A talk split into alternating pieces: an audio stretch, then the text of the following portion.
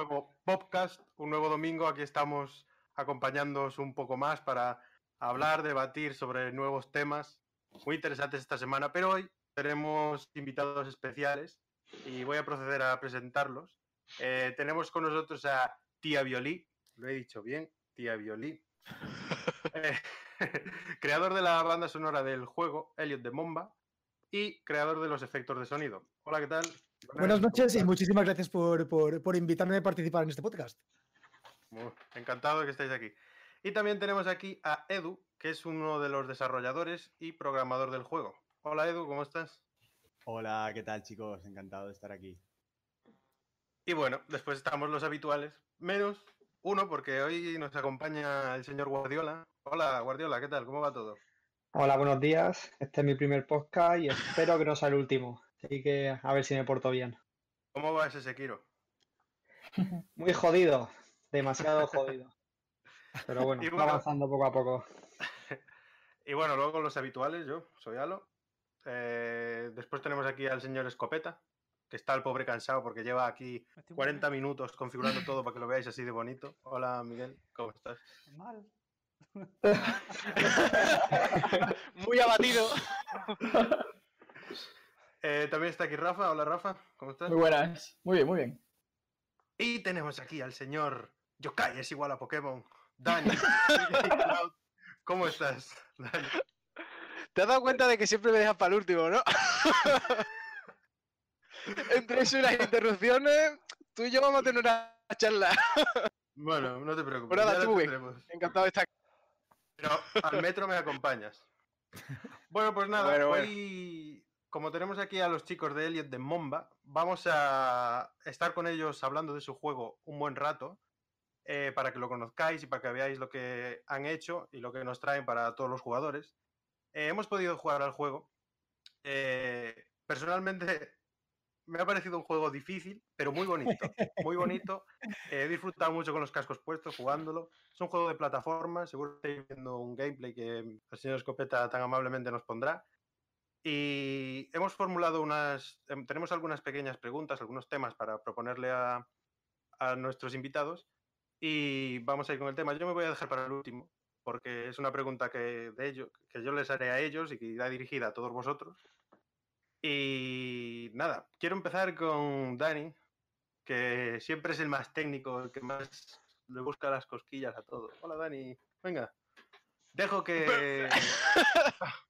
no, no, que tú ibas de último, tú ibas de último. No venía por sorpresa. no, venga, Rafa, adelante. Eh, bueno, pues... El podcast es tuyo. Gracias.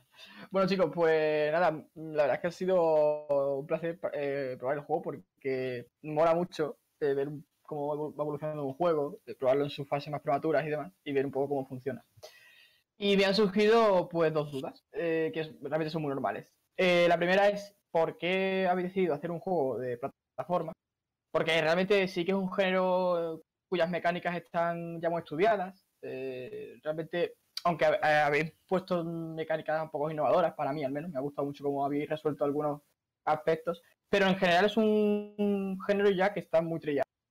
Y a la vez me parece también difícil porque el diseño de, escenarios tiene que ser muy diferente unos de otros, tienen que ofrecer una dificultad eh, escalada, ¿no? que cada vez te ofrezca un nivel de dificultad más alto. Y no sé, me surge esa duda, ¿por qué habéis querido hacer este tipo de juego? Eh, buenas, pues nada, te comento un poco la idea. A ver, en principio eh, llegó el momento en el que nos queríamos embarcar en el proyecto y, teníamos que, tomar la decisión de, qué hacer, ¿no? Nosotros teníamos, no sé, nos gustaba mucho, a mí personalmente la verdad que me gustaba mucho el género plataformas, es el que he mamado desde pequeño y, la verdad que los he disfrutado mucho en la generación de los 10 bit, los Sonic, los Mario, etc. Y es verdad que, tú lo comentas, que, que, a día de hoy es un género muy trillado, pero es cierto que lo que yo veo es que está más trillado eh, la rama, por decirlo de alguna manera, de los, de los Metroidvania, ¿no? De este, de los se ha, ido derivando todo esto hacia los roguelike, hacia los Metroidvania y se ha perdido un poco lo que es la esencia del plataformeo clásico, ¿no? Es, verdad que hay algunos géneros que han sido, o sea, hay algunos juegos que han sido el boom en el plataformeo más moderno, basados en los clásicos como un Super Meat Boy, ahora recientemente también se ha salido el Celeste, que es otro juegazo. Y, y es aquí, en este terrenito más pequeño, donde nos hemos querido meter, meter nosotros. Es cierto que buscaban, para meterse aquí, queríamos buscar algo que fuera un poquito diferente, que lo hiciera un poco diferente. Creo que, que tenemos una mecánica del dash que hace que esto sea así. Creo que nos diferenciamos un poco. Ah, yo creo que personalmente creo que bastante, pero lo dirá el jugador del, del dash, por ejemplo, que tiene el celeste. Y tenemos también algo de la velocidad que tiene el Super Meat Boy. Y, no sé, queríamos tener un poco esa esencia, esa esencia del juego clásico, del plataformeo clásico. Y, también, aparte, por tema de recursos, creo que es un género que plataformas 2D nos permite en tiempo y, medios eh, desarrollarlo.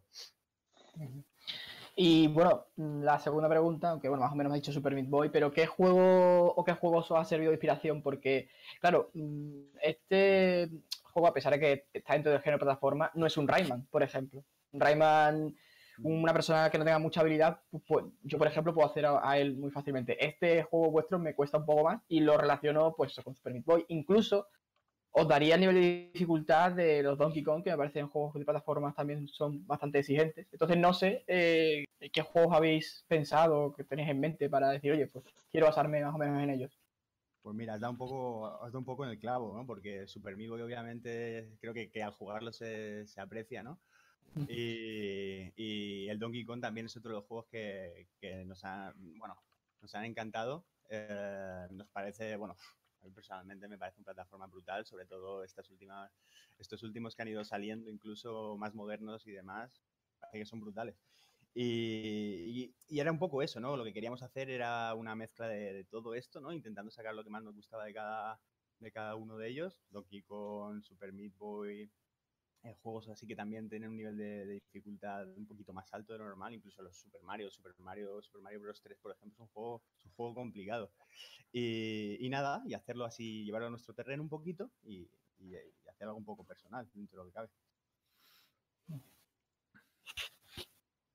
Bueno, pues súper interesante. Yo personalmente creo que eh, el, plataformeo, aunque sí que está muy trabajado ya, se han hecho muchas cosas, nunca cansa. Al final siempre te da gustillo jugar algo así.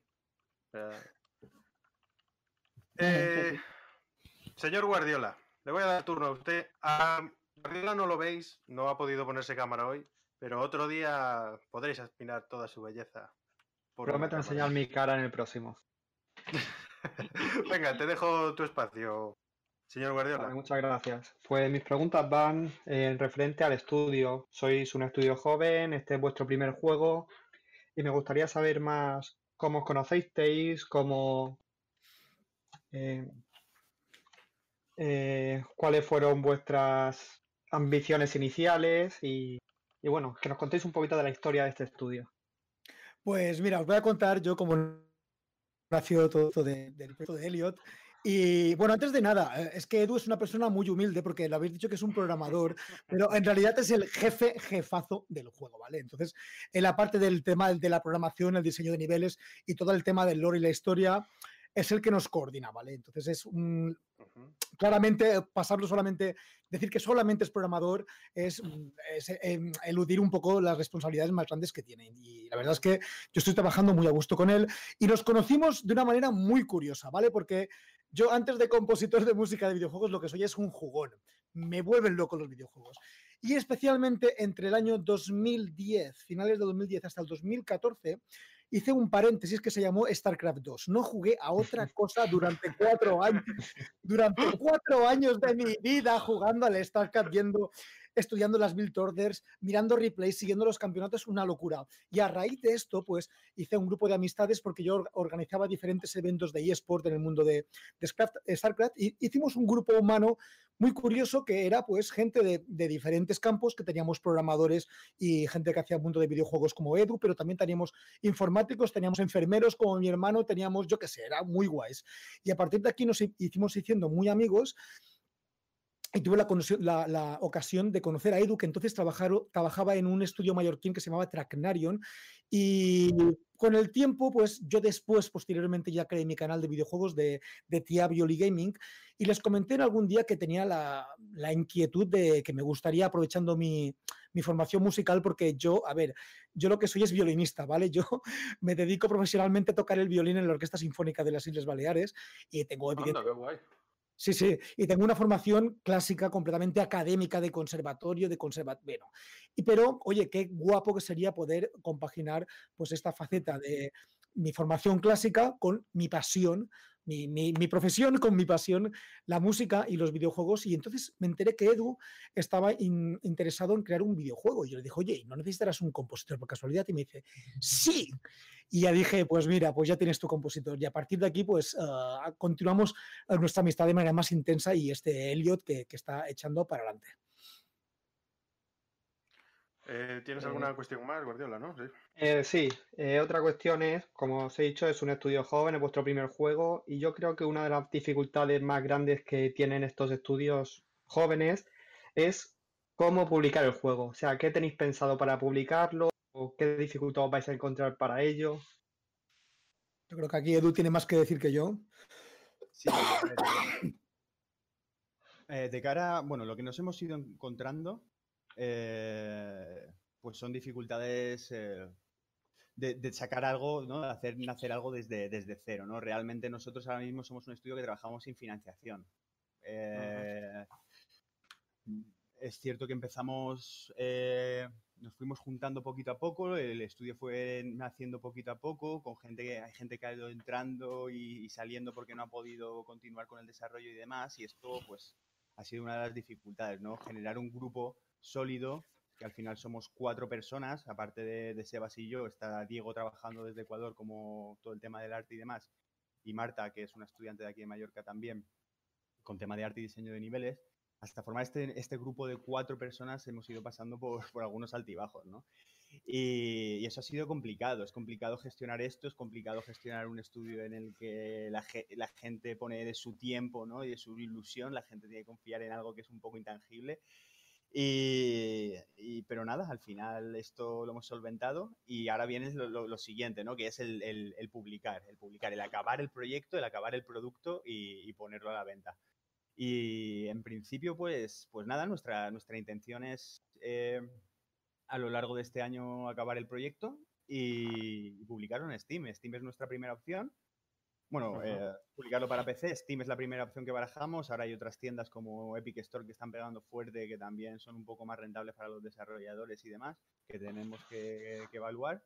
Y, quién sabe, a lo mejor si todo va bien podemos incluso sacar en, algún, en alguna consola como la Switch, sería genial, pero, pero eso sería más adelante.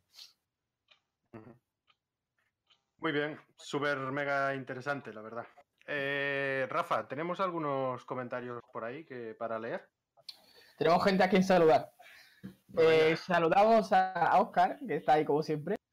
Eh, saludamos también a Sergio, tu compañero de GT Sport, como siempre aquí está escuchándonos. también a Afterworld, que manda un saludo para Triaboli. Bueno, Afterworld, yo soy muy golfo, muy golfo, tendrías que flipar conmigo. Eh, nos acompaña también nuestra compañera Grace, que, que no ha podido estar eh, en el podcast, pero está en los comentarios. Así que, así que bueno, le damos un saludo también a, ella. Y, y a Sean Frostgirl, que también, como siempre, pues nos acompaña en cada podcast. Habitual. Sí, del, sí. Del podcast, ¿eh? Sí, sí, un saludo para, para todos ellos. Y, y, nada, y eso es lo que hay por los comentarios de momento. Bueno, pues antes de continuar, os recuerdo que estáis viendo un gameplay de Elliot. O sea, mirad lo que bonito es. ¿Vale? Eh, pasamos ahora al señor Escopeta, ya más relajado, ya no está tan rojo, ya no está sudando, ya está tranquilo. O sea, estoy, agotado, ¿eh? O sea, este, este, fin de semana ha sido duro, ¿eh? He dormido Pobrecito. Con el proyecto, que ha sido acabar el proyecto y ponerme a configurar cosas me estoy muriendo un poco, pero bueno. De hecho, si os fijáis, no estoy como otros podcasts que estaría pegando brincos aquí o. No puedo. O con un peine así pegado en la barba. Tampoco. me he recortado la barba y ahora aquí no se cuelga nada. Esto es un desastre. Bueno. Pues venga, Miguel, todo tuyo. Yo, la verdad es que solo tenía una pregunta porque se me han ido ocurriendo más, pero no se la he dicho a Alex porque no sabía. No quería pisarle pregunta a nadie.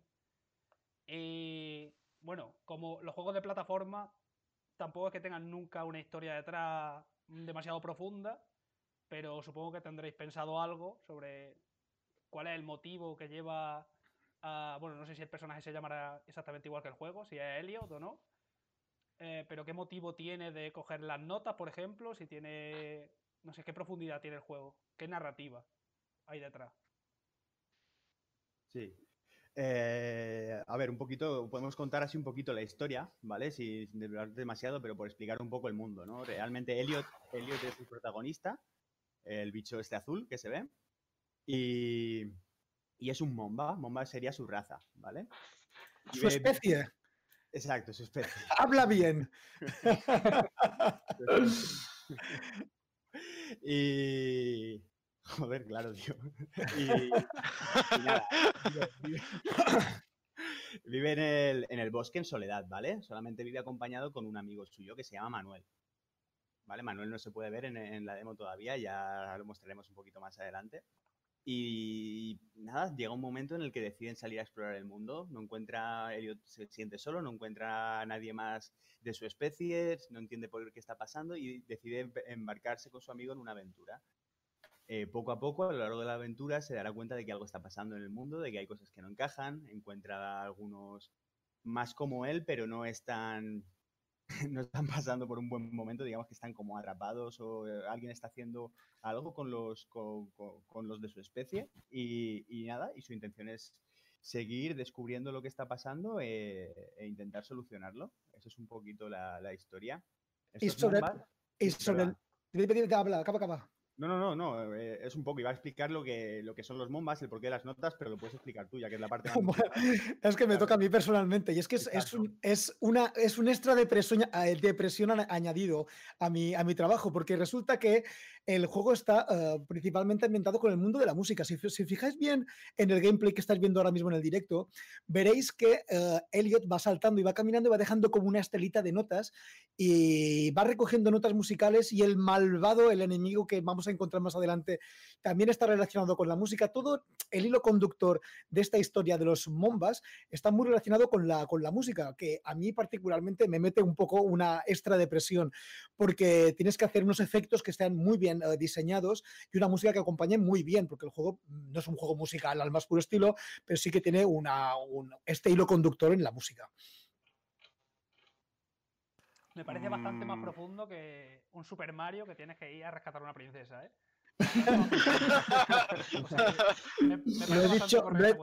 yo lo he dicho mil veces, princesas del mundo, no salgáis del castillo, por el amor de Dios, que estáis liando siempre a los protagonistas, que si el Golbelius, que si el Mario, en serio, quedaos en casita y ya está, total, ¿para qué? Bueno, eh, si tenéis alguna pregunta, ponedla en, los comentarios o por Twitter con el hashtag Bocast, que nosotros la formularemos a estos chicos tan amablemente nos acompañan hoy aquí. Eh, bueno, es el turno de...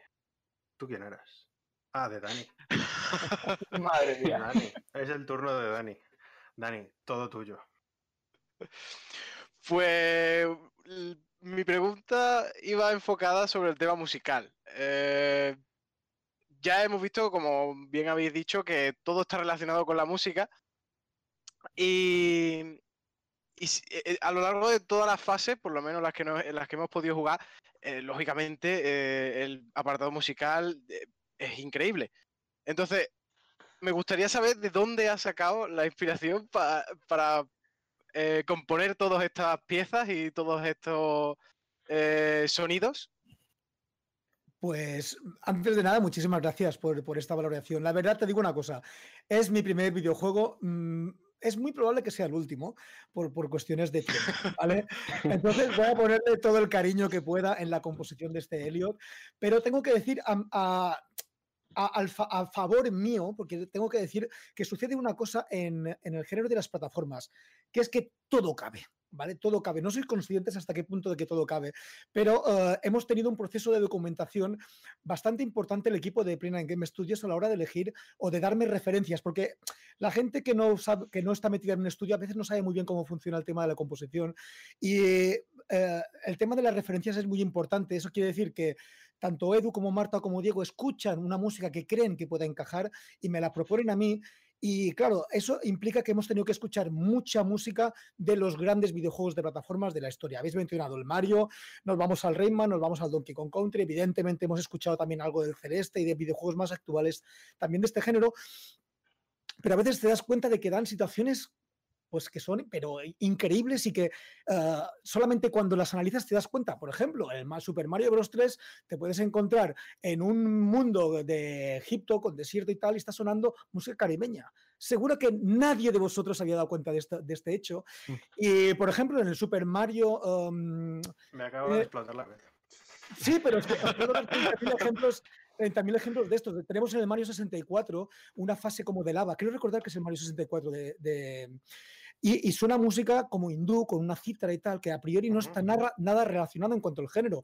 Y eso a mí me ha dado en cierta medida tranquilidad, en el sentido que dices, oye, pues qué bien que lo importante de esta música es la acción que, que, transcurra, que encaje más o menos en lo que está sucediendo, pero si un momento dado un género no es específicamente el que tendría que ir ah, acompañado con esas imágenes, pues puede incluso llegar a funcionar, ¿vale? No es el caso de lo que habéis escuchado, porque tenemos una música que es como encaja muy bien dentro del estilo del Donkey Kong Country, en eh, justamente el mundo que estás viendo ahora, que es como más verdoso, y una música mucho más tribal en, los, los mundos de otoño, que es uno, en una entrevista que me hicieron hace poco decían que daban ganas de ir a cazar un león porque es música ambientada completamente en ritmos africanos, percusión africana y es música muy, es, que invita mucho al baile y eso, y eso está bien. Entonces, claro, para mí está siendo una experiencia muy, muy interesante, tanto por la documentación, por el resultado y los elogios que estoy recibiendo, que a mí me, ayudan constantemente a seguir componiendo, pero también por eso, porque queda mucho trabajo por hacer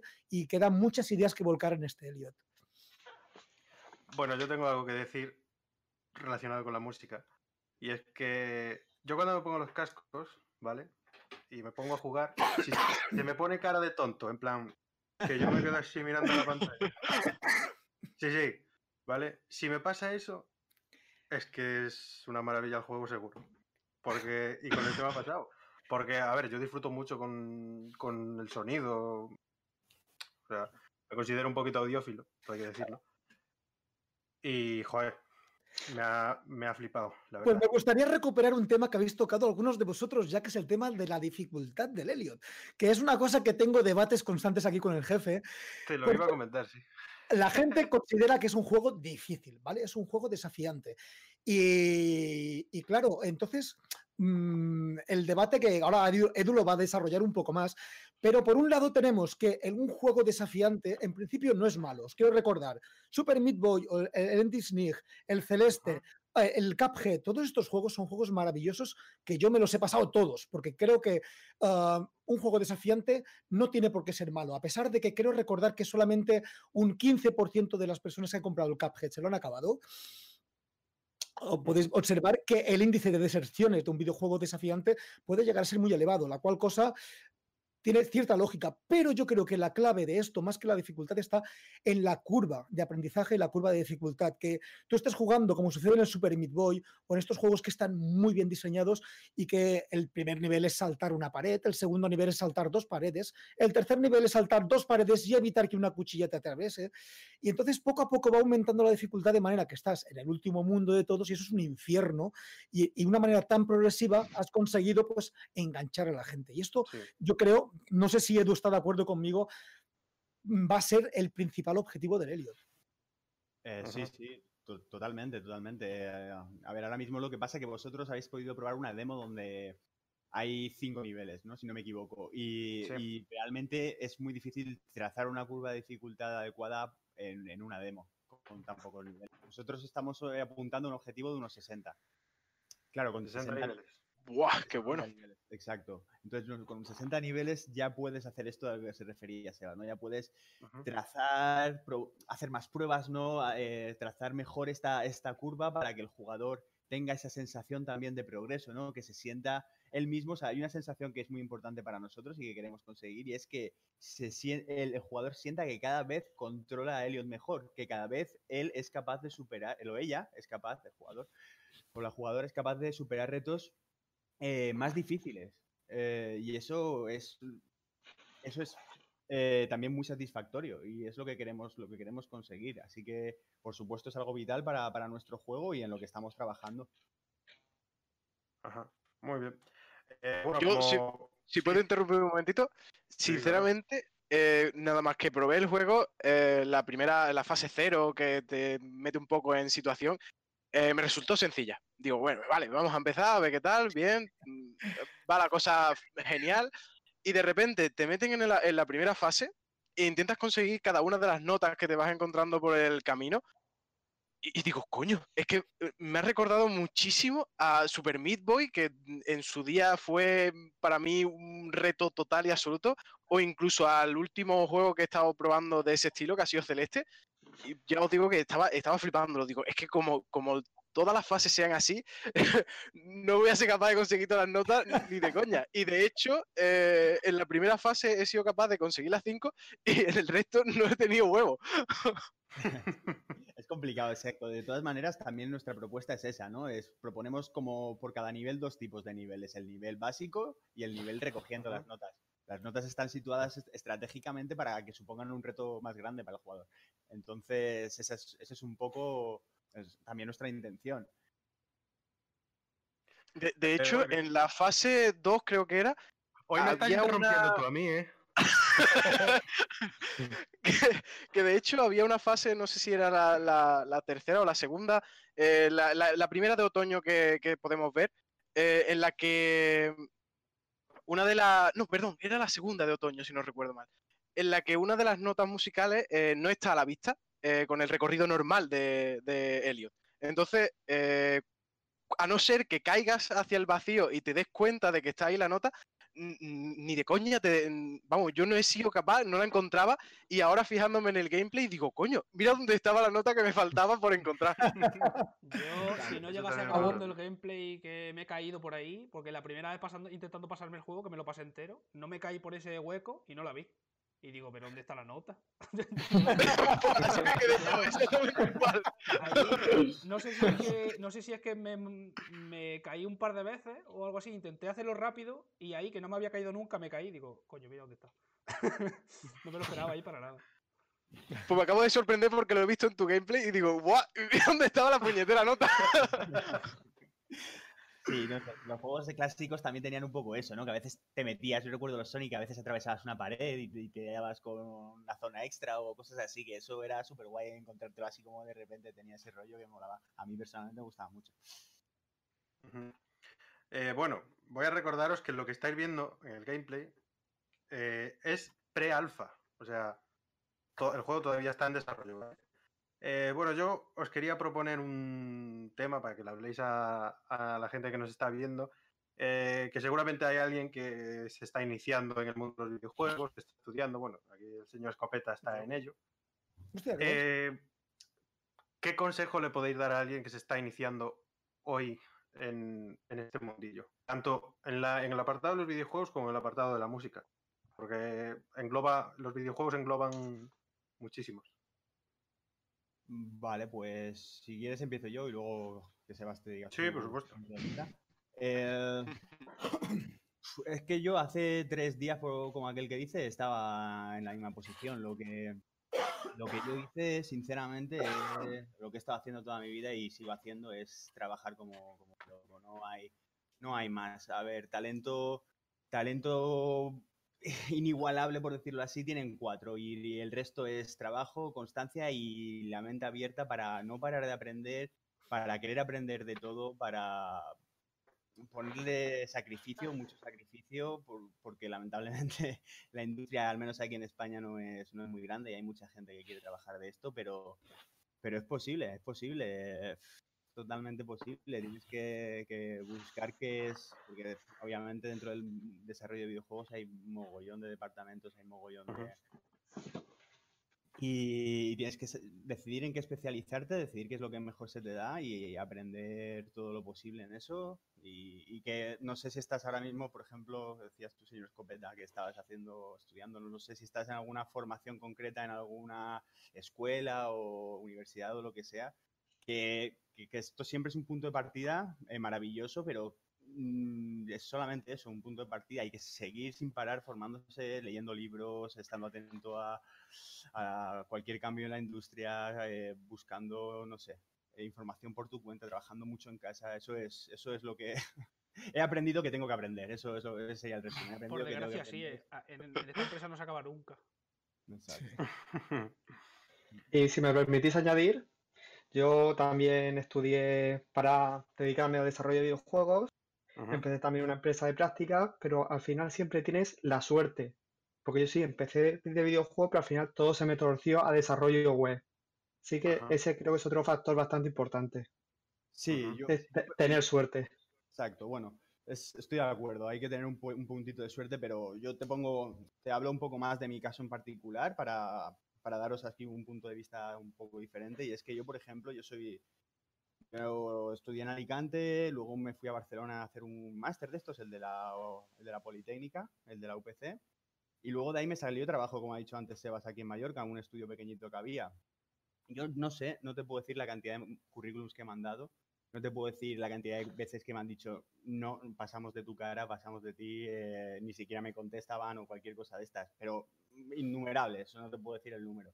Eh, pero al final conseguí entrar en Gameloft, te hice, hice un trabajo en, un proyecto concreto en Gameloft Valencia, un estudio que al final desapareció, duró unos años. Y esto es la industria. Y después de aquí, eh, mandando otros 100.000 currículums, siguiendo estudiando, siguiendo trabajando, acabé en Bulgaria, en Sofía, trabajando en Ubisoft. Y, ¡Qué guay! Sí, al final estuve en un proyecto dos años allí. Y dices, hostia, tío, yo cuando era cinco años antes ni me lo habría imaginado. Y solo, y solo obviamente hay un punto de suerte, eh, hubo un punto de suerte, pero también un punto de sacrificio por mi parte de decir, bueno, pues si quiero, si es esto lo que quiero hacer, me toca, me toca irme a Bulgaria a vivir dos años, a pasar frío allí. Y, sobre todo es eso, estar preparado para todas estas cosas, ¿no? Para que te metas en un estudio y el proyecto se cancele, para que, el, para que el estudio cierre, para que tengas que ir a otro país, para que tengas que hacer todo este tipo de cosas, porque la industria es lo que es, es que es pequeñita, es pequeñita para todos los que, los que somos.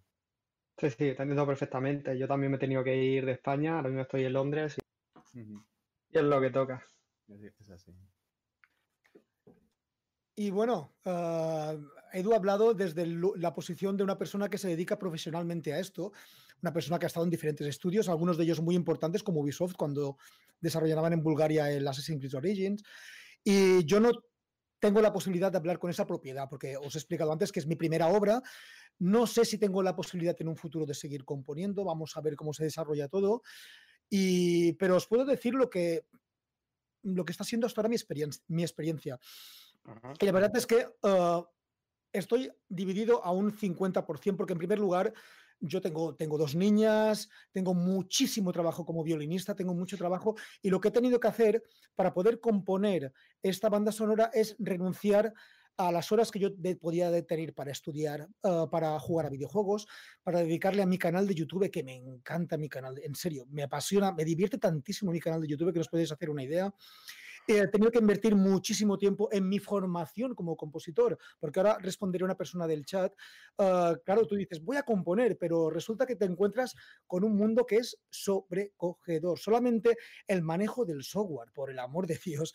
Eh, os diré que el manejo del software, yo estoy manejando Cubase, hay diferentes programas, pero el, el manejo del Cubase, para llegar a aprenderlo bien, estamos hablando con un programa, un programa que puede tener un nivel de profundidad yo lo comparo siempre con el Photoshop en cuanto a que las limitaciones básicamente vienen por tu creatividad. La persona que es experta en Photoshop le das una foto de cualquier cosa y hace lo que le da la gana. Pues con el Cubase pasa exactamente lo mismo. Tú tienes absolutamente un mundo abierto y te das cuenta que cuando tienes toda la paleta depende de tu talento. Y, eso, eso es, una, es un peso muy grande que tienes que arrastrar, porque tienes que aprender a manejar un software y luego enfrentarte a una creatividad. Tienes que hacer un producto ah, que funcione, que le guste el equipo, que encaje con un juego. Y por eso estoy dividido, porque por un 50% me está llevando un trabajo importante, pero por otro lado está siendo apasionante, ¿vale? Tengo un equipo, el equipo de Playland Game es maravilloso, ¿vale? Y, a Edu se lo he dicho mil veces, yo es una, persona que tiene unas dotes de liderazgo que ah, es fantástico ver cómo nos maneja a todos, gente con diferentes edades, diferentes partes del mundo, diferentes formaciones, diferentes sensibilidades. Tenemos que trabajar para sacar este videojuego adelante y hacer que este videojuego sea el mejor videojuego que nosotros podamos hacerlo. Y eso no siempre es una, no, siempre es una empresa fácil, ¿vale? Y por otro lado, quiero contestar a la persona del, chat, eh, se llama Antonio Guilla, y me estaba diciendo, bueno, yo estoy usando... Uh, varios programas. En primer lugar, el Finale, si tengo que escribir algo en partitura, el Finale o el Sibelius son programas de edición de partituras que tienen muchísimas funcionalidades, ¿vale? No sé si sabes solfeo o no. Después, en cuanto a, la creación de música, estoy usando el Cubase y con el Contact, que digamos que es para lanzar las bibliotecas, y tengo 30.000 bibliotecas de, de, sonidos de sinfónicos, de sonidos, todo esto. Y después, para la creación de sonido, estoy usando a partes iguales un Cubase y también un programa que se llama Reaper, ¿vale? Que mi amigo Pau de Riera, que es un profesional del mundo de, los videojuegos, que él se dedica profesionalmente a enseñar y a crear bandas sonoras, pues me enseñó a manejarlo un poco. Y bueno, pero bueno, tanto el Pro Tools como el Cubase, como el Reason, como este mismo Reaper, todos estos son programas que para crear una banda sonora funcionan la mar de bien. Eh, muy bien. Eh, Rafa, tenemos algunos comentarios, he visto algunas cosas por ahí que le podemos plantear también.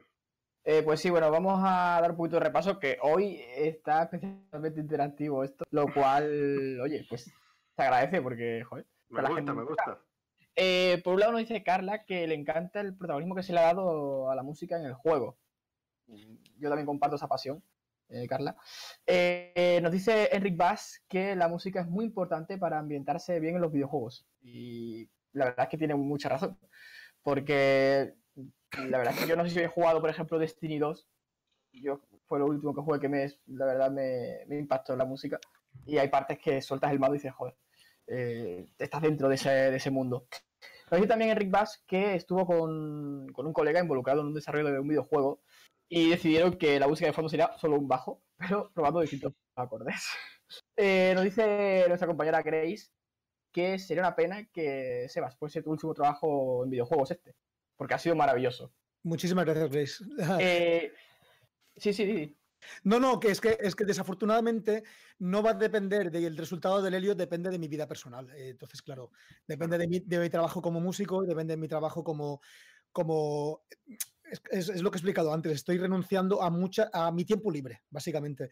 Y esto me obliga a tener que componer a partir de medianoche, ¿vale? Entonces las nenas a las 7 de la mañana se van a despertar igualmente. Entonces, si me acuesto a la una y media y estoy renunciando horas de, ya no de, de, juego, de sueño, es lo que me hace calibrar esto. Porque eh, afortunadamente este estudio me da cierta flexibilidad. Eh, eh, también una cosa que es importante que la gente no conoce son los timings a la hora de componer una banda sonora.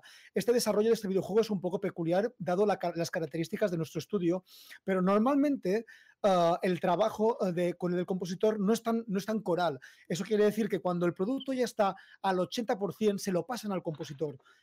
Eso quiere decir que el compositor lo que hace es durante dos semanas está componiendo 10 horas al día y presenta el producto. Evidentemente esto yo, no lo puedo hacer y, yo voy a estar componiendo durante todo el desarrollo del Elliot. Pero imagínate que el día de mañana pues se da este caso. Yo tengo que decir que no. Yo no dispongo de dos semanas, 10 horas al día para componer la música. Y, eso es un factor a tener en cuenta. Muy bien. Eh, bueno, nos comentan un poco el tema de la dificultad. Eh, que Grace nos dice que el juego engancha por su dificultad y es importante retar al jugador y que está muy bien hecho en ese sentido. Eh, a su vez nos dice Sergio que no progresar en un juego puede ser muy frustrante y esto es cierto, pero hay que ir con la mentalidad a este tipo de juegos de esta forma. Es, me va a plantear un reto para morir las máximas veces y hay que aprender a, un poco ensayo de error. ¿no? Eh, nos dice también Sean Frostgirl que además el juego es bonito. Eh, y también nos comenta Sergio que se complique digamos, como, conforme vayas avanzando, lo hace que sea muy interesante. Eh, nos comentaba también lo del software, Antonio, que ya se ha respondido. Y también eh, nos dice otra vez Sergio, Sergio está súper eh, activo con los comentarios, que parece extraño que con la tirada que tiene. Ha tenido una buena carrera de Gran Turismo y ahora está desatado. Ah, bueno. Pues, Sergio, Sergio, tú comenta lo que que estamos aquí para leer. Que dice que parece extraño que con la tirada que tiene el mundo de los videojuegos no se tengan más ayudas para desarrollar juegos aquí en España. No sé cómo lo veis vosotros. ¿Queréis decir algo así? No hay una mierda. A ver, eh, eh, me parece que lo comenté también en un vídeo últimamente, ¿vale? Eh, el vídeo que hice en el canal hablaba de si yo lanzaba una pregunta a, mis suscriptores y era si pensaba que algún día en España habría la, a ver si lo encuentro, les puedo compartir la noticia en el chat que es interesante, tendríamos la posibilidad de tener realmente una industria triple A, porque lo que básicamente el planteamiento que hacía en... en, este vídeo es deciros si en España hay talento de sobra para tener juegos AAA. Eso está claro, ¿vale? Fijaos cómo están pegando fuertísimo los estudios españoles, por el amor de Dios. Están haciendo auténticas maravillas. Lo que sucede es que no hay una empresa que llegue y suelte 70 millones de euros para hacer el producto para tener un alcance a nivel mundial. Que no haya dinero, eso no quiere decir que el, producto vaya a ser malo, ¿vale? Es que esto, esto, hay que aclararlo porque hay gente que piensa que hacer un videojuego indie quiere decir que nunca va a tener la calidad de un AAA. Personalmente opino que hay AAAs que son malos y indies que son auténticas maravillas. Entonces, en una de estas noticias analizaba, creo recordar, Aquí lo tengo, ya encontrado mi vídeo. Que decía que uh, aumentaban el presupuesto del Estado a 100 millones de, 10 millones de. A ver, ¿dónde está subvenciones? Aquí lo tengo, vale. El, gobierno repartirá 6,2 millones de euros para impulsar la industria en España. ¿Vale? Os lo voy a compartir en el chat de, por si alguien quiere consultar. Eso quiere decir, a priori, es una buena noticia. El gobierno español va a dedicar dinero público para los pequeños estudios que quieran eh, invertir este dinero en el desarrollo de un videojuego. Bien, la pregunta es, ¿es un dinero suficiente por la cantidad de estudios españoles que tienen intención de sacar videojuegos? Está, claro que para nada. ¿Vale?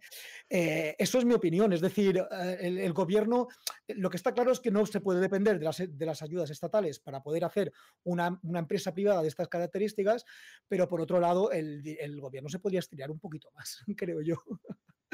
Sí. Señor Además, yo... Eso es lo que gasto yo en Colacao todos los meses. Pero además, eh, eh, desde vuestro punto de vista, ¿creéis que va a cambiar? ¿Que esto va a evolucionar en España? ¿O son palabras vacías de realmente presupuesto es anecdótico? ¿O que realmente vayas a tener que ir fuera? Precisamente porque vivimos en España, no te sé decir si eso va a evolucionar. En España hay dos problemas. El primero es que no hay, o sea, el Estado da prácticamente cero, porque 6 millones eso no es absolutamente nada para la cantidad de estudios que hay. Eso es cero. Eh, y el segundo problema son los impuestos. Eh, probablemente si una empresa de fuera quiere invertir dinero se vaya a cualquier otro sitio que sea mucho más barato que, que venirse aquí a España.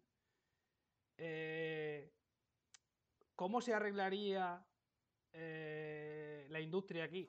Que, que saliese una macroempresa estilo CD Projekt como salió en Polonia. ¿Qué pasa? Que, que CD Projekt tuvo un montón de ayuda del Estado. Pero mientras aquí no lo haya, es prácticamente imposible que, eso pase. Pero poco a poco, de hecho, de Europa creo que somos uno de los países que, más crece al año en desarrollo de videojuegos. Pero somos de los que más crece al año porque estamos muy atrás. Por eso crece. Pero bueno, no sabemos cómo evolucionará la industria de aquí a cinco años. A lo mejor de aquí a cinco años mm, es el doble de lo que hay ahora. Sí, yo creo que es un tema también muy general, ¿no? Ahora mismo estamos a veces centrándonos en el tema de los videojuegos, pero hay fuga de talento en mogollón de, en mogollón de sectores. Entonces es, es un tema que, que, al fin y al cabo el gobierno se decide en invertir en ciertos sectores que sabe que al final pueden ser rentables y al final se dan cuenta de que, de que hay gente aquí capaz de hacer industria real y industria que, que de beneficios. Eh, el momento en que se dé cuenta, estoy seguro de que que creceremos más todavía en, este sector. Yo ahora mismo sé que la cosa está complicada, pero sí que tengo, sí que tengo fe por porque esto cambie en, un futuro. Espero que no muy lejano. Ya, hemos, ya hemos tenido estudios muy grandes aquí que han hecho productos que a día de hoy se consideran, se consideran, vamos, no sé cómo decirlo, pero juegos maestros, por decirlo de alguna manera. Comandos es conocido por, por cualquier gurú de los videojuegos del mundo, cualquier gurú de los videojuegos del mundo conoce esto y esto se ha hecho aquí y,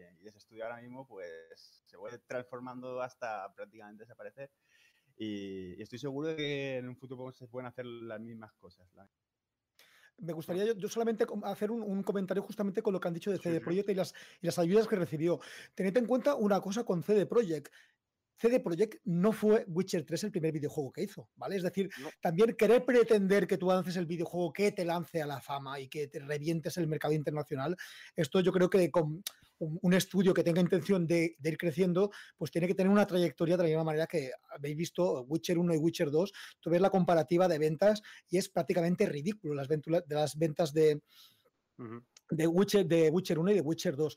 Y por otro lado, a nivel, hablando también un poco de las ayudas, yo lo que, eh, más que centrarme también en el tema del, desarrollo de videojuegos, yo lo que me centraría es en la creciente cantidad de gente que se está formando para dedicarse al desarrollo de videojuegos y como, bien ha dicho Edo, eh, se tienen que irse fuera porque no hay mercado, no hay empresas suficientes con el suficiente capital que te puedan asegurar una calidad de vida con la formación que tú recibes.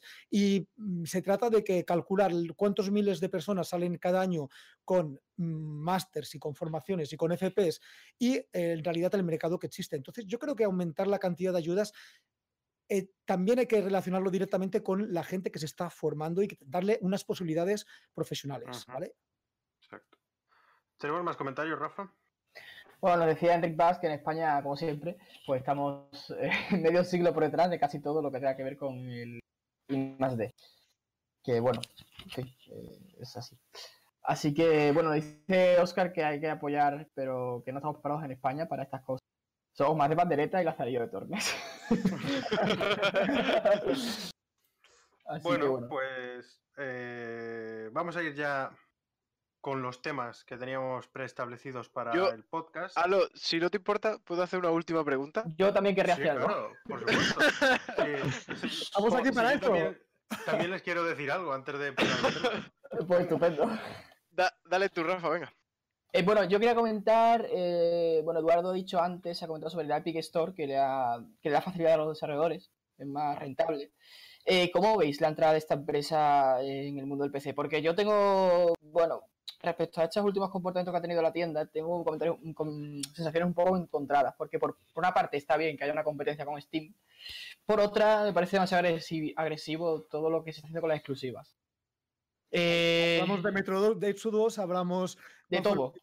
Metro Exodus, ¿cuál fue la última que anunciaron hace pocos días? Control, eh, de Outer Worlds también. Eso, sí. Eh, entonces, claro, yo no sé también de vuestro punto de vista, eh, ¿publicaríais en Epic Games porque es más fácil, porque es más rentable? O no depende mucho, ¿no? Ahora mismo es una cosa que tenemos pendiente de, evaluar bien y, y, ver porque tenemos, o sea, por un lado sabemos que, que es más rentable, o sea que el margen de beneficios para el desarrollador es mayor en el Epic Store. Pero por otro lado es que también conocemos bastante gente que, que aunque tuviera que pagar más en Steam, pagaría en Steam solamente porque tiene su colección allí. Entonces, claro. Entonces son, hay muchas cosas, hay muchos factores que tenemos que evaluar. Es, es, complicado, pero es cierto que han entrado, han entrado pegando fuerte, han entrado pegando fuerte y creo que también es la única manera.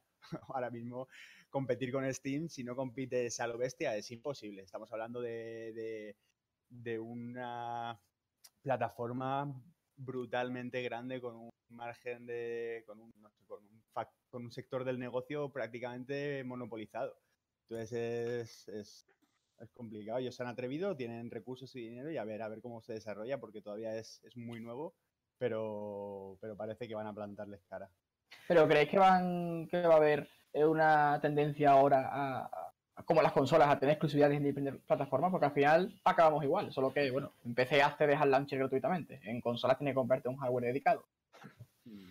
A ver, yo te pongo mi opinión y que es un poco más desarrollada que la de Edu, porque yo, en primer lugar, yo soy un auténtico fan de Valve y de Steam, ¿vale? Soy, tengo 1200 juegos en mi biblioteca de Steam, soy nivel 100, tengo yo que sé cuántos cientos, o sea, eh, me parece que es una plataforma muy, muy buena, pero tal como ha dicho Edu, pues es un monopolio.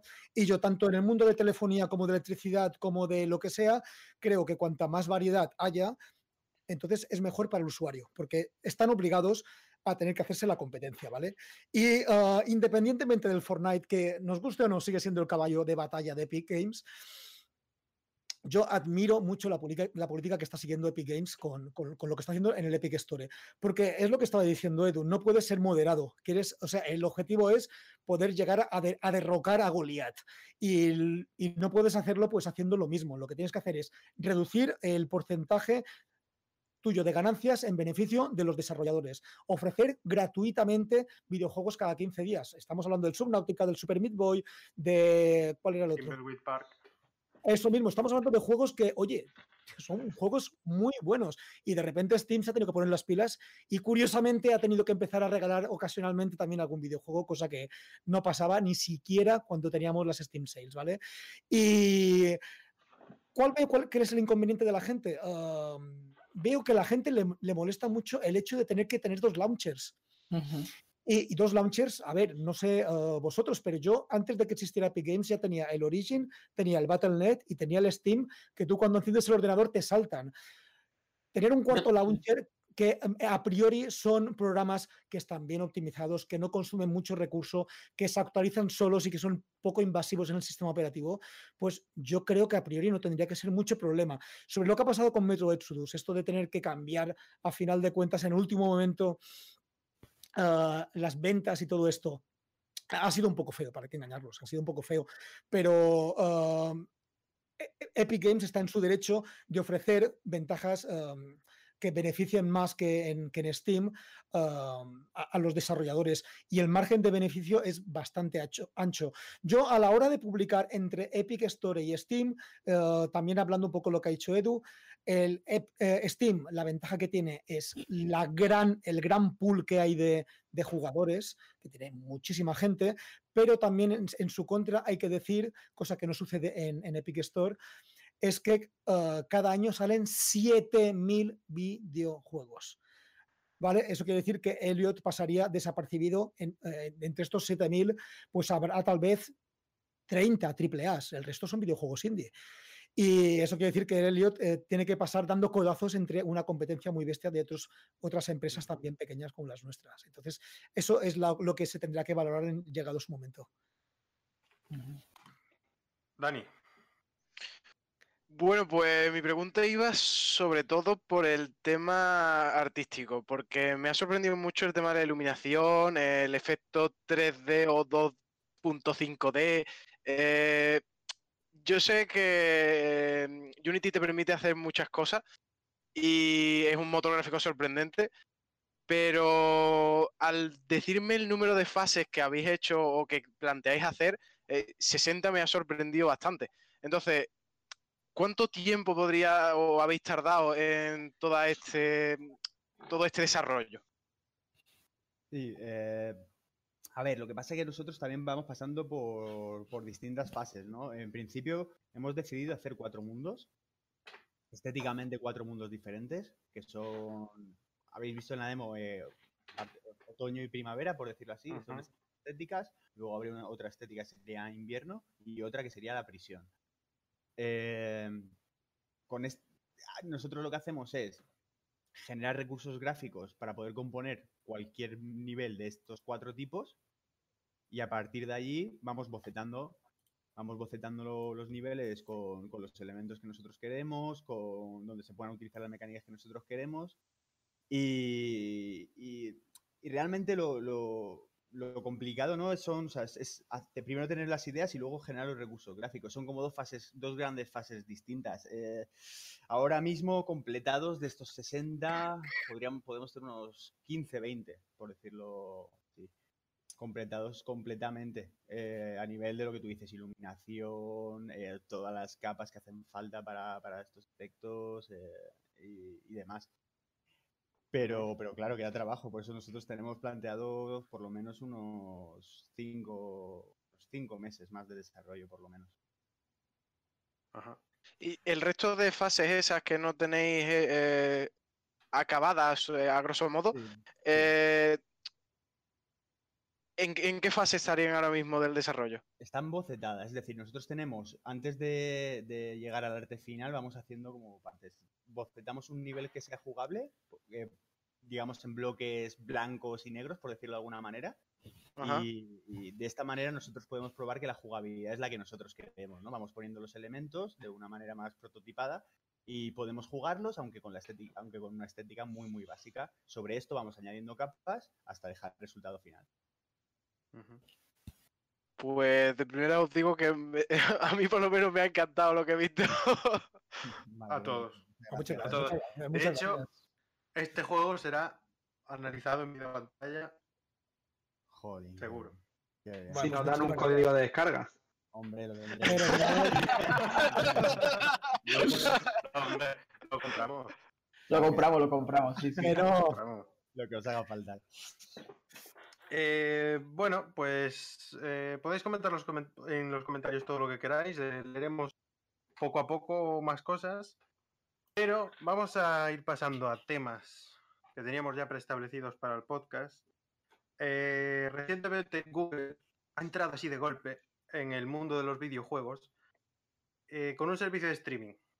No es un nuevo hardware, hay un nuevo mando, pero no es una nueva consola, es, un servicio de streaming al que tú puedes acceder desde tu Chromecast, desde tu ordenador, desde tu el móvil, desde la tablet, desde todos los sitios. Y Google promete tener eh, que puedas acceder al juego, intercambiar entre un dispositivo y otro en unos 5 segundos. Eh, tiene una capacidad de 10 teraflops. por ejemplo, el mando no va a estar conectado al dispositivo, sino que estará conectado directamente por Wi-Fi al servidor, lo que dicen que va a reducir bastante el ping. Eh, a mí me ha gustado mucho la conferencia de Google. Em, lamentablemente mi conexión no permite este tipo de servicios. Yo vivo aquí en un pueblo dejado de la mano de Dios. Vives en Mordor. Tú, ¿sabes? En Mordor. A ver, yo no soy muy allá de, mm, del Señor de los Anillos, ¿vale? ¡En Mordor! Pero ese ojo que tiene ahí Dani, cuando llegas a la torre de ese ojo, ¿vale? Mucho más para allá. Al final, ahí está mi pueblo. Pues, al este de Mordor. Pero en el momento, no conocemos precios de momento, pero si sale a buen precio, yo creo que va a petarlo un poco. Eh, en la presentación nos enseñaron juegos como Assassin's Creed, eh, también nos dijeron que iban a tener su propia red de estudios generando juegos exclusivos eh, para apoyar a, indies y toda esta historia. Eh, yo personalmente me gusta mucho, me gustó mucho, el mando también me gustó mucho, el diseño muy, muy interesante, la verdad. Y, joder, si tuviera fibra en el momento que lo saquen, seguramente me lo pillaría. Eh, de momento, lo máximo que pueden ofrecer será 4K 60 frames, que válgame Dios lo máximo. solamente. Pero solamente. Obviamente, esto va a tirar de la conexión de forma interesante. Eh, pero nos han dicho que van a poder llegar a 8K y más de 120 frames, lo que. Quiero preguntaros qué os parece. Eh, veo al señor Guardiola muy callado sí, pues. palabra. Muchas gracias. Pues sin duda a mí me parece una. Todos sabemos que al final el mercado va en esa dirección. Se van a cargar, por desgracia, todo el tema de aparato físico, juegos físicos. Y yo, sinceramente, si alguien creo que puede hacerlo, es Google. Google al final es una de las empresas más potentes del mundo, enfocada a Internet. Creo que es la que más data center tiene del mundo y eso en tema para ping y demás eh, va a estar muy bien. O sea, para mí, sin duda, una buenísima noticia. Que se meta esta nueva empresa, eh, perfecto para, los jugadores, sobre todo. Yo sé que Tía Violi, lo he dicho bien, eh, ha hecho un vídeo en su canal, por visitadlo, sobre Stadia y quiero que nos des tu opinión. Es que no puedo dejar hablar, que hable otro. Voy a estar media hora, voy a agarrar el turno y, me vais a acabar odiando y, no me vais a acabar. No, no, no. A ver. Un resumen. Súper sintético, ¿vale? Súper sintético. En primer lugar, la parte positiva, eh, lo, he explicado, lo han explicado antes, es el futuro. Es decir, yo hago una, una un poco de retrospectiva y fijaos en el mundo de la música. Ah, ah, Spotify y otros servicios de streaming en música están tan dentro de nuestra vida que no nos hemos dado ni cuenta. Es más reciente el tema de Netflix y de HBO y de este, Amazon Video y de todas estas plataformas, pero también ah, se han comido exactamente el formato, el formato físico de la música y de las películas y de las series. Vale, Yo entonces, sigo comprando Blu-rays, ¿eh? Bien, pero, pero, pero esto es eso mismo. Tú dices, tú sigues comprando el Blu-rays, pero si te vas a analizar el mundo de los videojuegos, resulta que en el último trimestre del año 2018, en Inglaterra, el 90% de las compras fueron digitales. ¿Vale? Y eso es una cosa que no podemos eludir. Porque, ah, claro, de aquí viene el principal resquemor que yo estoy viendo especialmente en Twitter. Ah, el coleccionismo. La gente quiere tocar el videojuego, quiere las cartulinas, quiere las ediciones de coleccionista y quiere poder meter su juego ahí dentro y observar ah, su colección. Y eso está muy bien, ¿vale? Eso yo nunca lo Yo soy poco del coleccionismo, pero está bien que la gente lo sea, ¿por qué no? que la gente pueda disfrutar de su colección de juegos en los últimos 30 años. Eso es, eso es muy bonito, pero yo veo un cierto recelo a esto, porque ah, tienen miedo a que desaparezca ah, por culpa de Stadia el, mundo físico, pero yo tengo que decir que si desaparece no es por culpa de Stadia. Eh, ya está desapareciendo por la propia inercia del, mercado. Fijaos los servicios de suscripción del Xbox Game Pass. Ahora mismo han lanzado el PlayStation Now que la gente está diciendo que funciona muy bien. Ah, eh, Nintendo está pegando muy fuerte también a sus suscripciones de videojuegos. Entonces es la dirección que está tomando el mercado. Yo creo que Google pues, ha, hecho, ah, ha hecho una apuesta muy fuerte. ¿Por qué? Porque le puede salir muy rana. No sabemos precio, no sabemos el catálogo Assassin's Creed y Assassin's Creed y parece que solamente hubiera existiera este sí, Que solo había Assassin's Creed, sí. Y Assassin's Creed, y vas a poder jugar al Assassin's Creed. Y te recordamos que Ubisoft nos ha dado el Assassin's Creed. Y tú ves que durante la conferencia parece que solamente puedes hablar del Assassin's Creed, oye, pero véndeme algo más, ¿vale? De acuerdo que. Uh, sí, tío, quiero más información. Pero donde realmente se la va a jugar es en la conexión. ¿Vale? Las imágenes que hicieron en directo el resultado era lamentable. ¿Vale? Era lamentable. Puedes observar cómo, pulsa el mando, puede estar conectado directamente al servidor por lo que quieras, pero el personaje salta aproximadamente dos segundos después. Y tú me puedes decir que vas a funcionar a 4K, a 8K, 60 frames, 120 frames, pero si no puedes asegurarme una experiencia de jugabilidad muy similar, muy similar eh, al videojuego físico, entonces mira, no tenemos absolutamente nada que hablar, ¿vale? Pensad que PlayStation Now está ofreciendo unas latencias aceptables, por lo que estoy escuchando, y está, está haciendo el stream a 720, creo, con una conexión de 5, 5 megas, que es una conexión creo que aceptable a día de hoy. Uh, tú prometer que dentro del, eh, dentro del propio 2019 podrás streamear a 4K 60 frames cuando a veces pones un vídeo en YouTube a 1080-60 y se te corta, pues es más que discutible, y más teniendo en cuenta las conexiones en España. Entonces, por eso digo, mi corazón está dividido. Puede ser un auténtico pepinazo, puede ser realmente el futuro del videojuegos. Recordad que la Xbox Scarlett, estamos hablando de que se está especulando de que es posible que haya eh, versiones sin eh, el propio formato físico, ¿vale? Cosa que es más... una One S sin el formato físico. Para mayo. Es que entonces, incluso, las compañías como Xbox y, Sony, que están eh, agarradas al formato físico, están viendo las barbas del vecino que se están en remojo. Entonces, ellos también están apostando por esto. Pero Google, es, golpe en la mesa, ha puesto por el streaming, pero con muchísimas, muchísimas dudas sobre cómo va a poder ser el formato digital. Y me callo porque me vais a odiar todos. No, no, no. Súper interesante. Nosotros encantados, vamos. ¿Vais a de palabra? Tú no. Estoy de, acuerdo contigo en todo lo que has dicho, excepto en una cosa. Una sola. En que no seas coleccionista.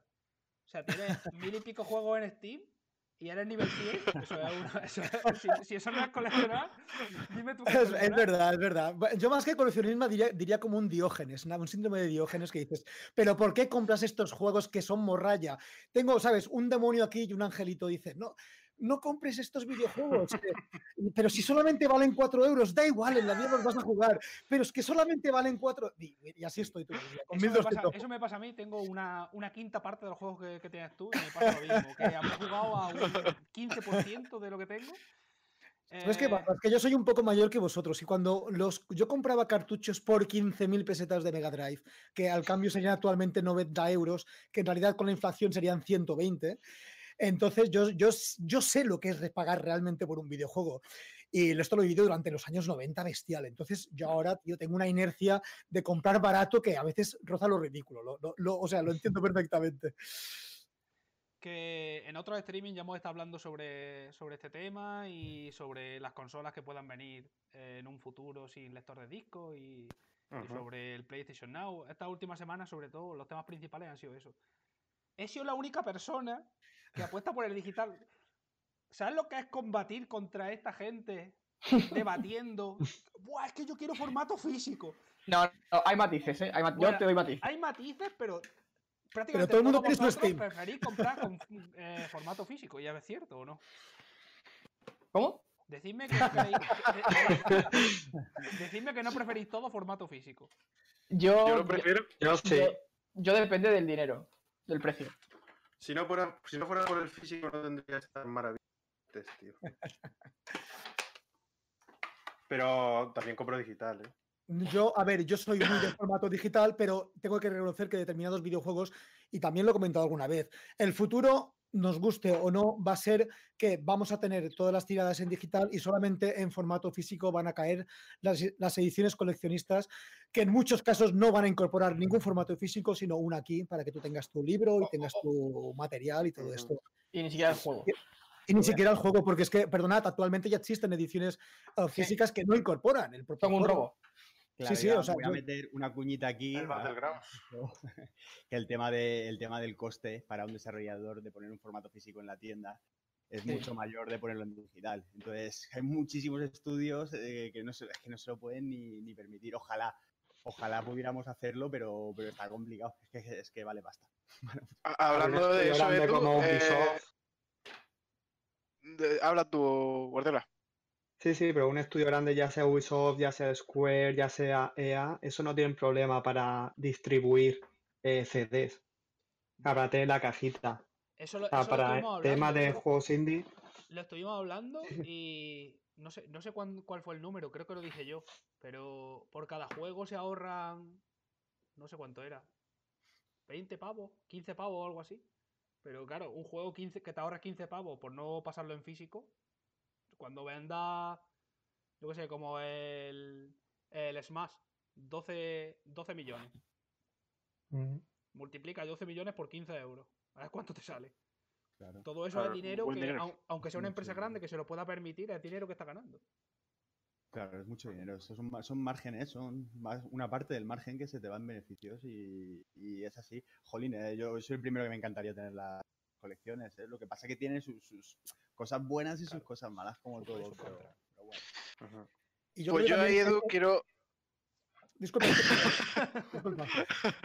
que yo, Edu, también ahí quiero eh, poner eh, mi, mi, punto de vista hacia este respecto. Hace poco, eh, bueno, hace poco, hace unos meses me compré otro juego de aquí de España, Crossing Souls, que sinceramente me ha maravillado hasta puntos insospechables.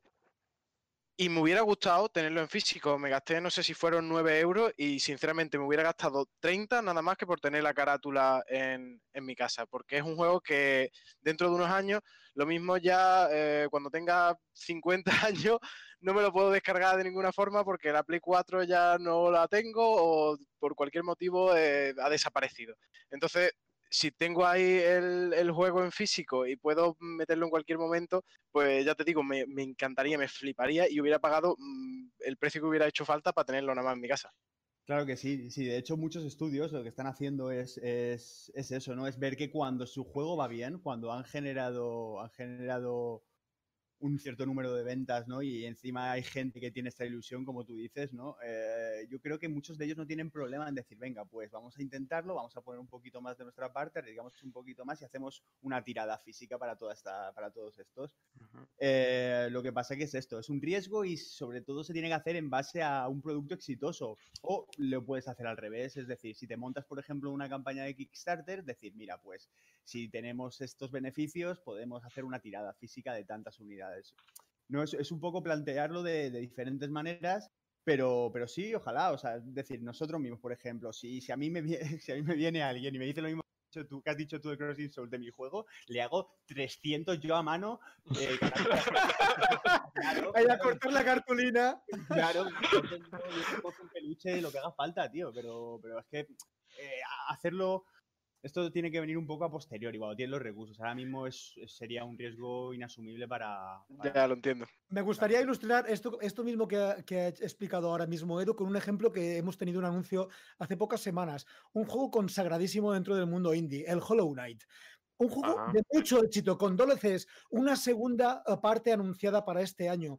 Y solamente, solamente en este punto se plantean eh, las ediciones físicas. Imaginaos cuántos millones y millones y millones de copias y el estudio se llama Cherry Games, que recordar, sí, o algo por el estilo.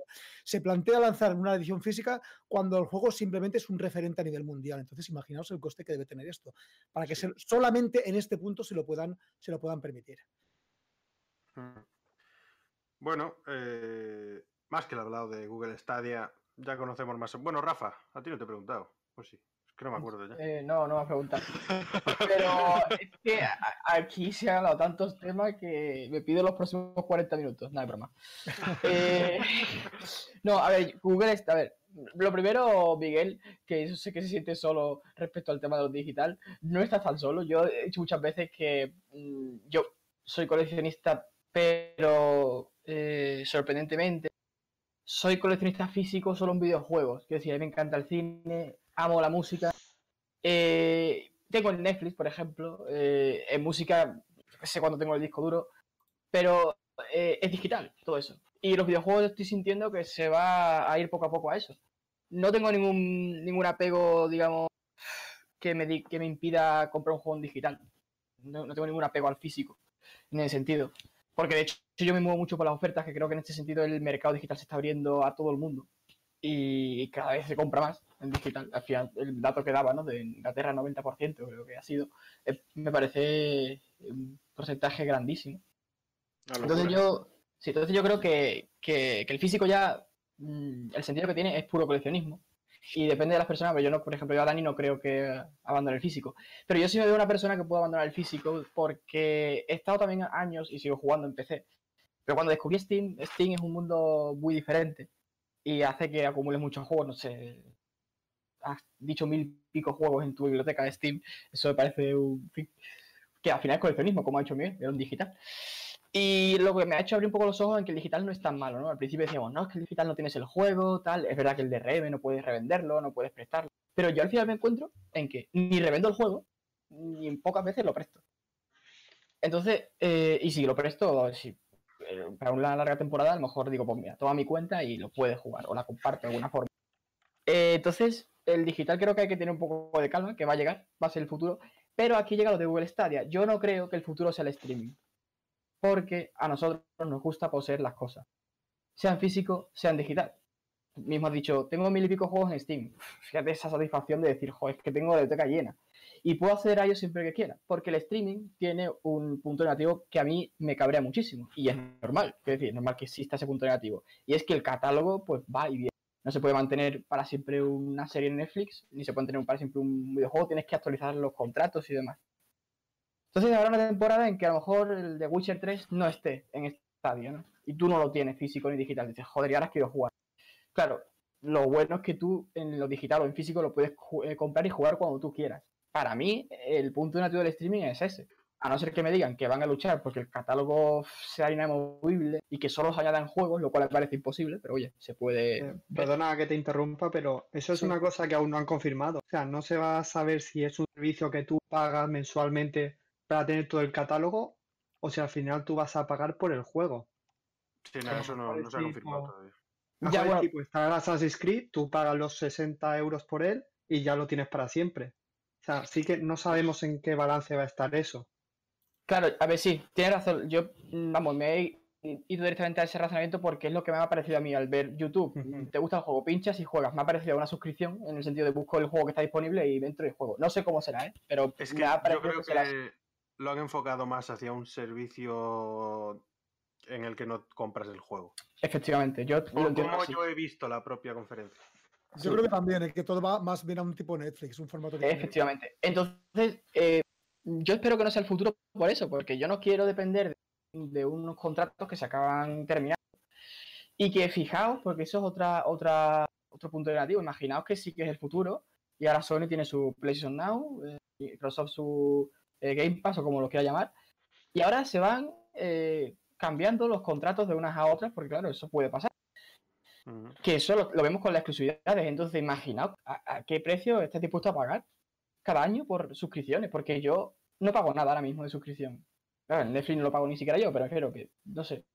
Eh, entonces, mm, yo veo eh, otro punto negativo más en ese sentido. Entonces, yo creo que Stadia eh, va a marcar una forma de jugar a videojuegos, sobre todo para el público más juvenil, que está acostumbrado al formato digital, a las pantallas táctiles de nativas, a todas estas cosas que, han ido llegando y nosotros lo hemos visto poco a poco. Y creo que se va a quedar, a lo mejor, si tiene éxito, porque claro, esto es lo que hemos dicho, puede que tenga éxito o puede que salga rana. Yo espero que tenga éxito porque es una buena forma de disfrutar un videojuego. Ahora bien, espero que sea una forma más. Yo quiero tener mi colección, ya sea en digital o en físico, pero no por coleccionismo, sino porque yo quiero acceder al juego cuando yo quiera. Entonces, es donde yo veo aquí mi, oye, Stadia, espérate un poco, ¿sabes? Como que me gusta tu idea, pero no quiero que seas lo porque creo que para mí no va a ser bueno. O sea, yo... Mm, sí. Que quede relegado un poco más a algo secundario, como si en el caso de Netflix, por ejemplo, que nosotros estamos viendo una película que ha metido recientemente en el catálogo, pero si esa película nos gusta mucho, pues terminamos comprándola ya sea en Amazon en formato digital o en propio físico, ¿no? efectivamente, o sea, esa es la idea, la clava, o sea, es eso. En realidad es poder al final tenerla para que tú, para poder disponer de ella cuando tú quieras. Así que quiero que sea un complemento más, una forma más de juego, que yo, si, os digo la verdad, no creo que consumiría, porque si el digital está a 4 euros, pues yo me gasto 4 euros y tengo el juego para siempre. O el físico, me da igual. Y eh, si en cambio es el futuro, digamos, si ya de verdad se va a implantar eso como única forma de juego, creo que mi forma de jugar se va a, cambiar mucho, porque voy a estar muy pendiente de los tiempos, eh, de a lo mejor eh, no mirar tanto atrás en el catálogo, sino jugar a lo que viene a, lo que venga ya, ¿no? Todo muy, va a ser muy actual, no sé. Me parece que va a venir todo deprisa y corriendo. Pero bueno, habrá que, habrá que le doy margen a, a Stadia y, a Now también. Pero, pero bueno, esa es un poco mi visión de, todo esto. Bueno, ¿alguien tiene algo más que añadir acerca de Stadia? Eh, yo, creo que ya se ha dicho todo. Es, más que nada el precio. ¿Qué pensáis que va a ser? Porque ahora mismo PlayStation Now está en 90 euros al año. El de Game Pass de, Microsoft no lo sé. ¿Y qué, precio pensáis? Eh, he, visto en, Bueno, no sé con, quién lo estaba discutiendo. Eh, bueno, con un amigo. Y creo que el precio del año entero era más caro el Game Pass que el PlayStation Now. Creo recordar, no estoy 100% seguro. No sí, para hacer aquí una mini porra de cuánto creéis que va a ser año. Tenemos, podemos hacer una mini porra, pero tenemos una de. Pero, pero sin reto, sin reto, ¿eh? tenemos una porra de cuándo va a salir eh, Cyberpunk. Uy. Eh, y el que más se acerque, el que más se acerque, puedes participar si quieres, ¿eh? A ver, pero, pero decide si quieres participar antes de que diga cuál es El, reto. Hostia, o sea, ¿cómo funciona? Aquí no hay pasta, sino que hay un reto del que el que pierda. La pringa, sí. Venga, me apunto, va, que esto es la risa, va. Y yo también, que no estaba en el otro. Venga. Decid vuestras fechas. Oye, pues apunto que tengo aquí el papelito. Pero no tengo un bol. Yo a ver, es que el debate que tengo yo es si va a salir para esta generación o no va a salir para esta generación, ¿vale? Por un lado, tengo serias sospechas de que lo que he conseguido ver finalmente de fragmentos que han pasado, la generación actual yo creo que no lo mueve, ¿vale? Y por otro lado, ah, claro, el, anuncio de la PlayStation 5 ya está aquí, como quien dice, la Xbox siguiente también está aquí. Ah, y es que estoy muy dividido, o sea, estoy muy dividido. Por otra parte, también podría ser un caballo de batalla para la siguiente generación de consolas. Y yo creo, me voy a aventurar. Esto lo vemos a finales del 2020. He perdido. La fecha más larga creo que es, ¿no? Sí, sí, Sí. Creo que es Yo la más larga. Yo creo que hemos perdido todos de antemano porque ya han salido diciendo que en 2021 tienen dos AAA que, que sacar. Entonces yo creo que ahí hemos perdido todo. Pero bueno, Bueno, habrá que ese- ver. Ese es mi debate interno. Por un, por un lugar, eh, es que no creo que sea el último título de una última generación y lo veo más como el primer título de una generación nueva. Entonces, yo, apun- yo ah, mm, creo que va a ser un, un PlayStation 5 o un Xbox. Finales 2020, ¿no? Sí, Puede ser un, un juego puente, como lo han sido muchos. Sí, podría ser. Un Dragon Age, por en ejemplo. ambas consolas. Justo Venga, en- señor Guardiola. En el inicio de la, Pues de la siguiente de la generación. Pronúnciese. Yo también estaba pensando que va a ser juego de salida para la primera consola de nueva generación que salga. Así que, aventurándome en cuándo va a ser eso, diría final, principios de 2021. Bueno, Uf. estáis generalizando bastante, ¿eh? porque yo puse día exacto. No es el día. No, pero Vale. Vale, Eso yo voy a eh, apurar. vale. Ponle No, nos vale, nos marzo vale, de nos vale. 2021. Eh, es vale. libre. Eso vale. No hace falta generalizar si no se quiere. Yo Vale, quería vale, vale. generalizar porque me ha venido esa fecha a la cabeza y dije, la pongo. Pero. podría Eduardo estar- se anima. Yo me estaba haciendo un poco el loco, pero. Aquí-. Aquí está apuntado, ¿eh? O sea que- Eh, joder, macho, no lo sé. No... lo- Yo iba a decir, yo pienso que, que caerá en el 2020. Me parece, me parece buena la fecha que ha dicho Sebas. Lo que te voy a dejar especificar a él y luego especifico yo por no chafarla, porque como ha dicho el primero. sí, Finales. yo- Yo he hecho finales, pero puedo especificar tranquilamente a Navidades 2020, ¿sabes? Esto va a ser un título para, com- para comprarte en Navidad, ¿sabes? Esto va- Noviembre. Ponlo, Rafa, ponlo, ponlo. Sí, sí, sí. O sea, esto es el título que todo, todo papá va a recibir para Papá Noel y para Reyes, hombre. Vale, entendemos Navidad, octubre, noviembre y diciembre. Que noviembre es lo que vende luego Navidad.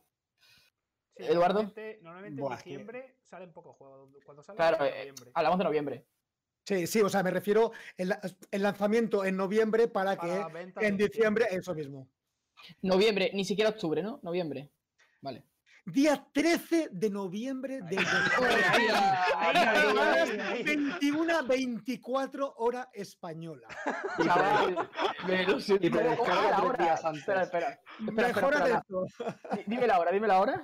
21 24 he dicho. Además es viernes 13, ¿eh? Cuidado. Hostia, tío, lo- yo que, vaya que disparo. ¿Es viernes 13 seguro? ¿Sí? Hombre, pero esto de la hora. Totalmente viernes 13, ¿no?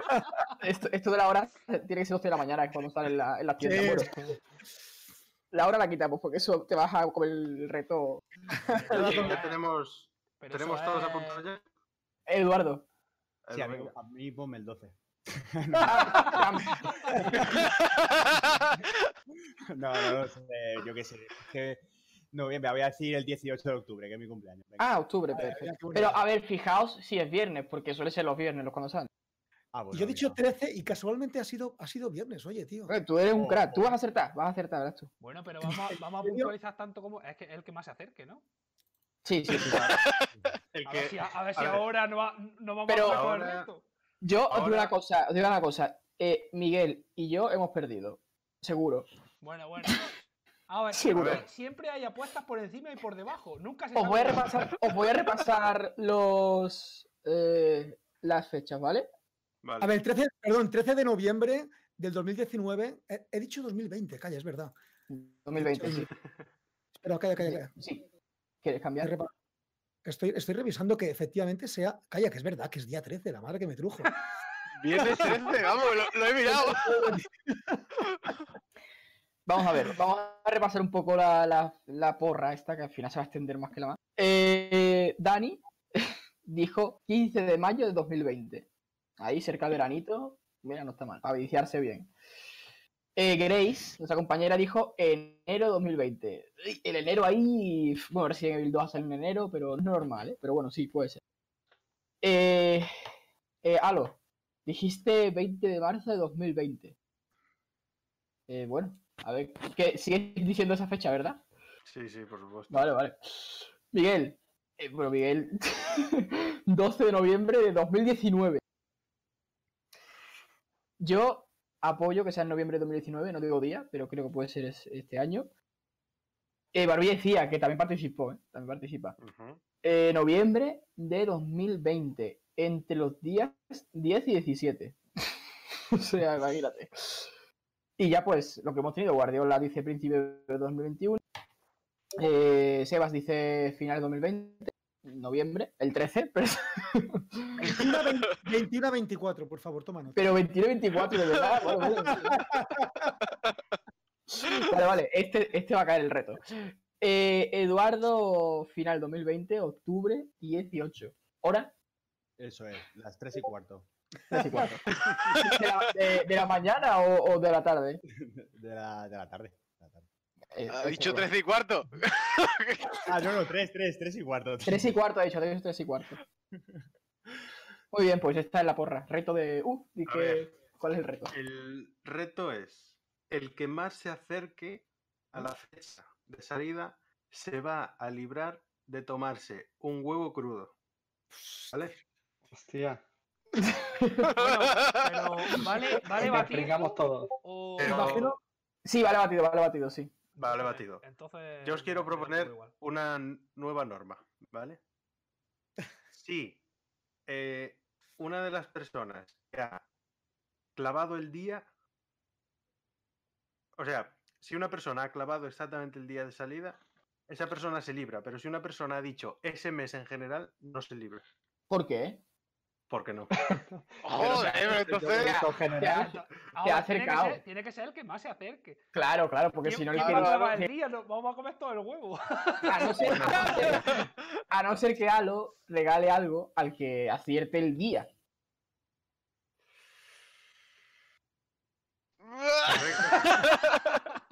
Regalo un DLC cuando esté rebajado. Ya por el 2023 o 2024. Eh, rechazado aquí y, en todos lados. Esto no vale para. Es son para regalos y son para del juego. Nada, nada, que lo siento a lo que no, que no. Bueno, pues ahí queda el reto del huevo, cada vez más participantes. Yo me, gustaría, perdón, que quiero añadir una, una, cláusula que sería la siguiente. Yo quiero que eh, esto se haga en algún tipo de directo vuestro. yo me comprometo. Yo, yo a lo mejor no participo, me comprometo a grabar vídeo tomándome el, el, challenge. El Cyberpunk 2077 Challenge. Entonces, me comprometo a que si ustedes hacen esto en directo, yo también subiré un vídeo claro. al No, pero Totalmente, totalmente. pero, podéis pero es verdad, el podcast podéis venir siempre que queráis, ¿eh? estamos abiertos. Muchísimas gracias, muchísimas gracias. Oye, cuando salga Elliot no estaría mal, ¿no? Es verdad. pues mira, sería, sería una buena fecha para repetir con vosotros. Sería un, gran placer. Pues a mí me ha encantado este queda, este Queda trazado ya. Cuando salga Elliot, otra vez os queremos aquí. Muchísimas gracias. Gracias, chicos. Ahí está, ahí está. Bueno, pues ha llegado el momento de despedirnos de vosotros. Eh, ha sido un verdadero placer teneros aquí. Nos ha encantado el juego, nos ha flipado. Eh, estará analizado en vida o pantalla segurísimo. Eh, nos ha encantado charlar con vosotros, eh, que nos pongáis aquí vuestras ideas, vuestro juego. Estaremos muy atentos siguiendo desde video pantalla todo vuestro recorrido a lo largo de, bueno, hasta que el juego esté a la venta. Y por supuesto, desde que el juego esté a la venta lo jugaremos todos seguramente. Y nada, eh, dejo que mis compañeros os digan algo si quieren, que seguramente sí. Y nada, muchísimas gracias por venir, por estar aquí con nosotros y, mucha fuerza para continuar con el proyecto. Muchísimas gracias. Muchas gracias, chicos. A mí me gustaría decir solamente una cosita antes de largarme, ¿vale? Y es una cuestión emotiva mía muy personal. Y os he hablado un poco de la experiencia como compositor y lo que me estoy encontrando en mi día a día, ah, que no está siendo realmente fácil por una cuestión de limitación de tiempo, exclusivamente por esto. Pero estoy recibiendo una gran compensación por otro lado, ¿vale? Aparte del, equipo de Plain Game Studios, que yo sé que es maravilloso, me estoy encontrando una cantidad de gente fantástica por el camino. Creo que junto con Edu eh, hemos participado, este es el tercer podcast en pocos meses. Yo personalmente en un canal de YouTube hablando muy específicamente de banda sonora, pero me flipa barbaridades la cantidad de gente maja, como por ejemplo en Vida Pantalla que estoy encontrando, que estamos recibiendo un montón de apoyo por parte de estos canales, eh, pues pequeños. Está claro que no vendrá el Rubius a hacerme una entrevista, pero por independientemente uh, de cómo vaya el, el Elliot, os tengo que agradecer estas oportunidades que para vosotros simplemente será un entrevistado más, pero yo en mi corazón no, para me, nada. De hecho, me llevo, me llevo este contacto con esta gente maravillosa que sois vosotros, ¿vale? Muchísimas gracias de todo corazón, ¿eh? sois fantásticos. Muchas gracias a ti, vamos. Y, Muchísimas gracias. Me voy a comprar el huevo que me voy a comer eh, a finales del 2020. ¿vale? A ver si me pega un ataque de algo. Pero no, Venga, te que no va a quedar caldillo ni nada. Nada, Muchísimas gracias. Fuerte abrazo. Venga, Un un chao. abrazo. Saludos, Seba. A vosotros. Un placer. Hasta luego. Hasta Yo luego. decir un poquito lo mismo. Chao, Sebas. Eh, nada, pues lo que ha dicho Eloy. Muchísimas gracias. Es un apoyo muy importante para nosotros tener gente así que nos quiere escuchar un poquito y darle un poco de difusión al proyecto. Y, y nada, con mucha ilusión y, y nada, que os vaya muy bien, chicos, que lo que hacéis está súper bien. Sois los cracks todos y lo hemos pasado de maravilla aquí con vosotros, de verdad. Nosotros Un también. placer a ti, Edu. Eh, y mucha suerte. Hasta la próxima. Edu, Muchísima suerte.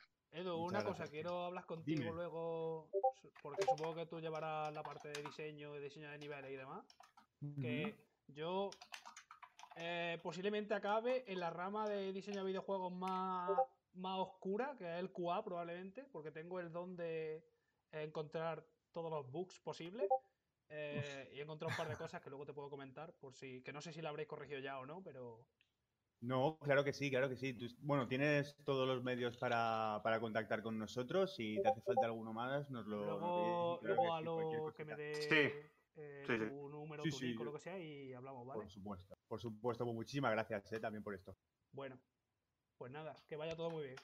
Muy bien, gracias, chicos. Estaremos atentos. Chao. Adiós. Muchas gracias. Bueno, pues nada, nosotros tenemos que continuar con el podcast. Eh, señor Guardiola, Rafa, Escopeta y Dani. O mejor dicho, Dani, señor Guardiola, Rafa y señor Escopeta. Usted. es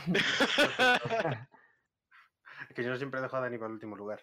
Vaya. Eh, han aparecido unos rumores de que en PlayStation todavía hay ciertos juegos sin anunciar para el final de esta, de esta generación. Eh, no sé cómo lo veis vosotros. Yo creo que ahora mismo Sony ya.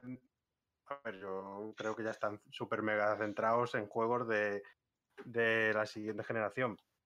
Pero, ¿qué creéis vosotros que nos pueden sorprender todavía al Pues- final de generación?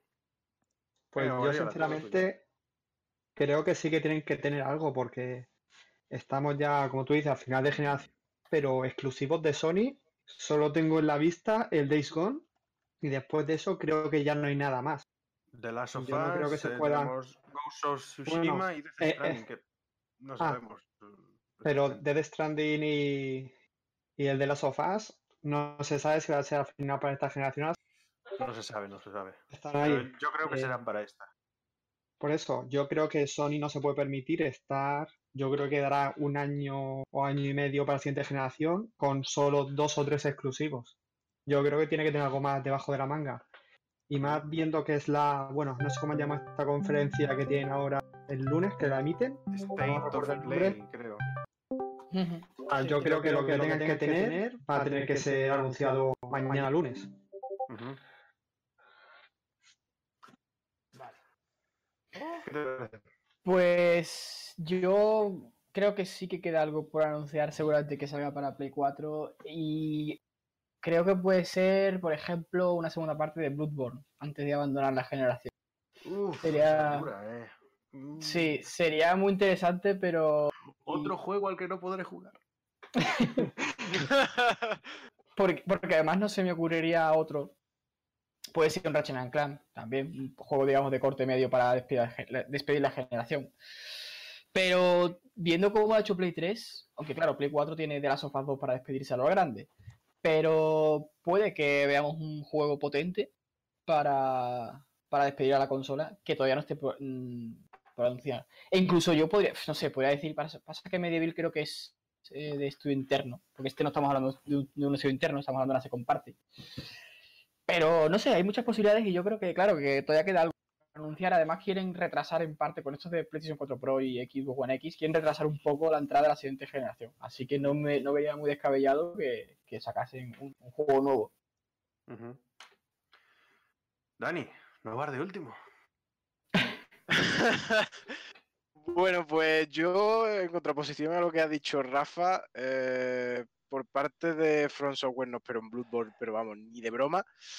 Y lo que sí eh, tengo muchas ganas y espero con bastantes ansias y que lo veo mucho más posible es un, remake de Demon Soul. Eso sí, sí me encaja más y lleva ya mucho tiempo rumoreándose el tema. Y no sé, yo creo que, si es un juego de, ese calibre, de, de, ese tan importante para Sony, podría ser perfectamente un, título así. Qué manía con las sagas Souls, tío. No, es que ya sabéis el problema que tengo yo con eso. Señor Copeta. Yo estoy un poco perdido en el tema porque supongo que ninguno estará viendo el directo. Sí, sí, las cámaras un poco han volado. He visto una imagen un tanto inquietante también. ¿Ha visto lo que ha ocurrido del cambio de cámara? He visto a alguien con una persona a pecho descubierto. Os recomiendo luego revisar el vídeo y ver lo que he visto yo, porque me ha dado medio. Sí, sí, me, ha dado medio. descubierto. No sé, el caso es que cuando hemos pasado a cinco cámaras, eh, estaba descuadrado porque no sé por qué los ventanitas de Discord que tenía del otro día, tres no estaban. Entonces la configuración de 5 no valía. Si os fijáis en Discord, hay una persona que. No sé si os habéis dado cuenta, pero estamos seis. Eres tú. Soy yo, porque me he llamado a mí mismo para que estemos y cuadremos en la imagen. Durante un minuto o así, hemos hecho todas las cámaras descuadradas, pero bueno, he sido rápido. Eh, sí, pero ¿qué es lo que se ha visto? o sea, hay gente que está un poco flipando de lo que ha pasado. bueno. Pero ¿qué es lo que se ha visto ahí? No sé, no sé qué se ha visto porque yo sí. No sé Creo, que era una película de. Yo he visto una imagen rara. rara aquí, o sea que se pueda ver, pero bueno, da igual.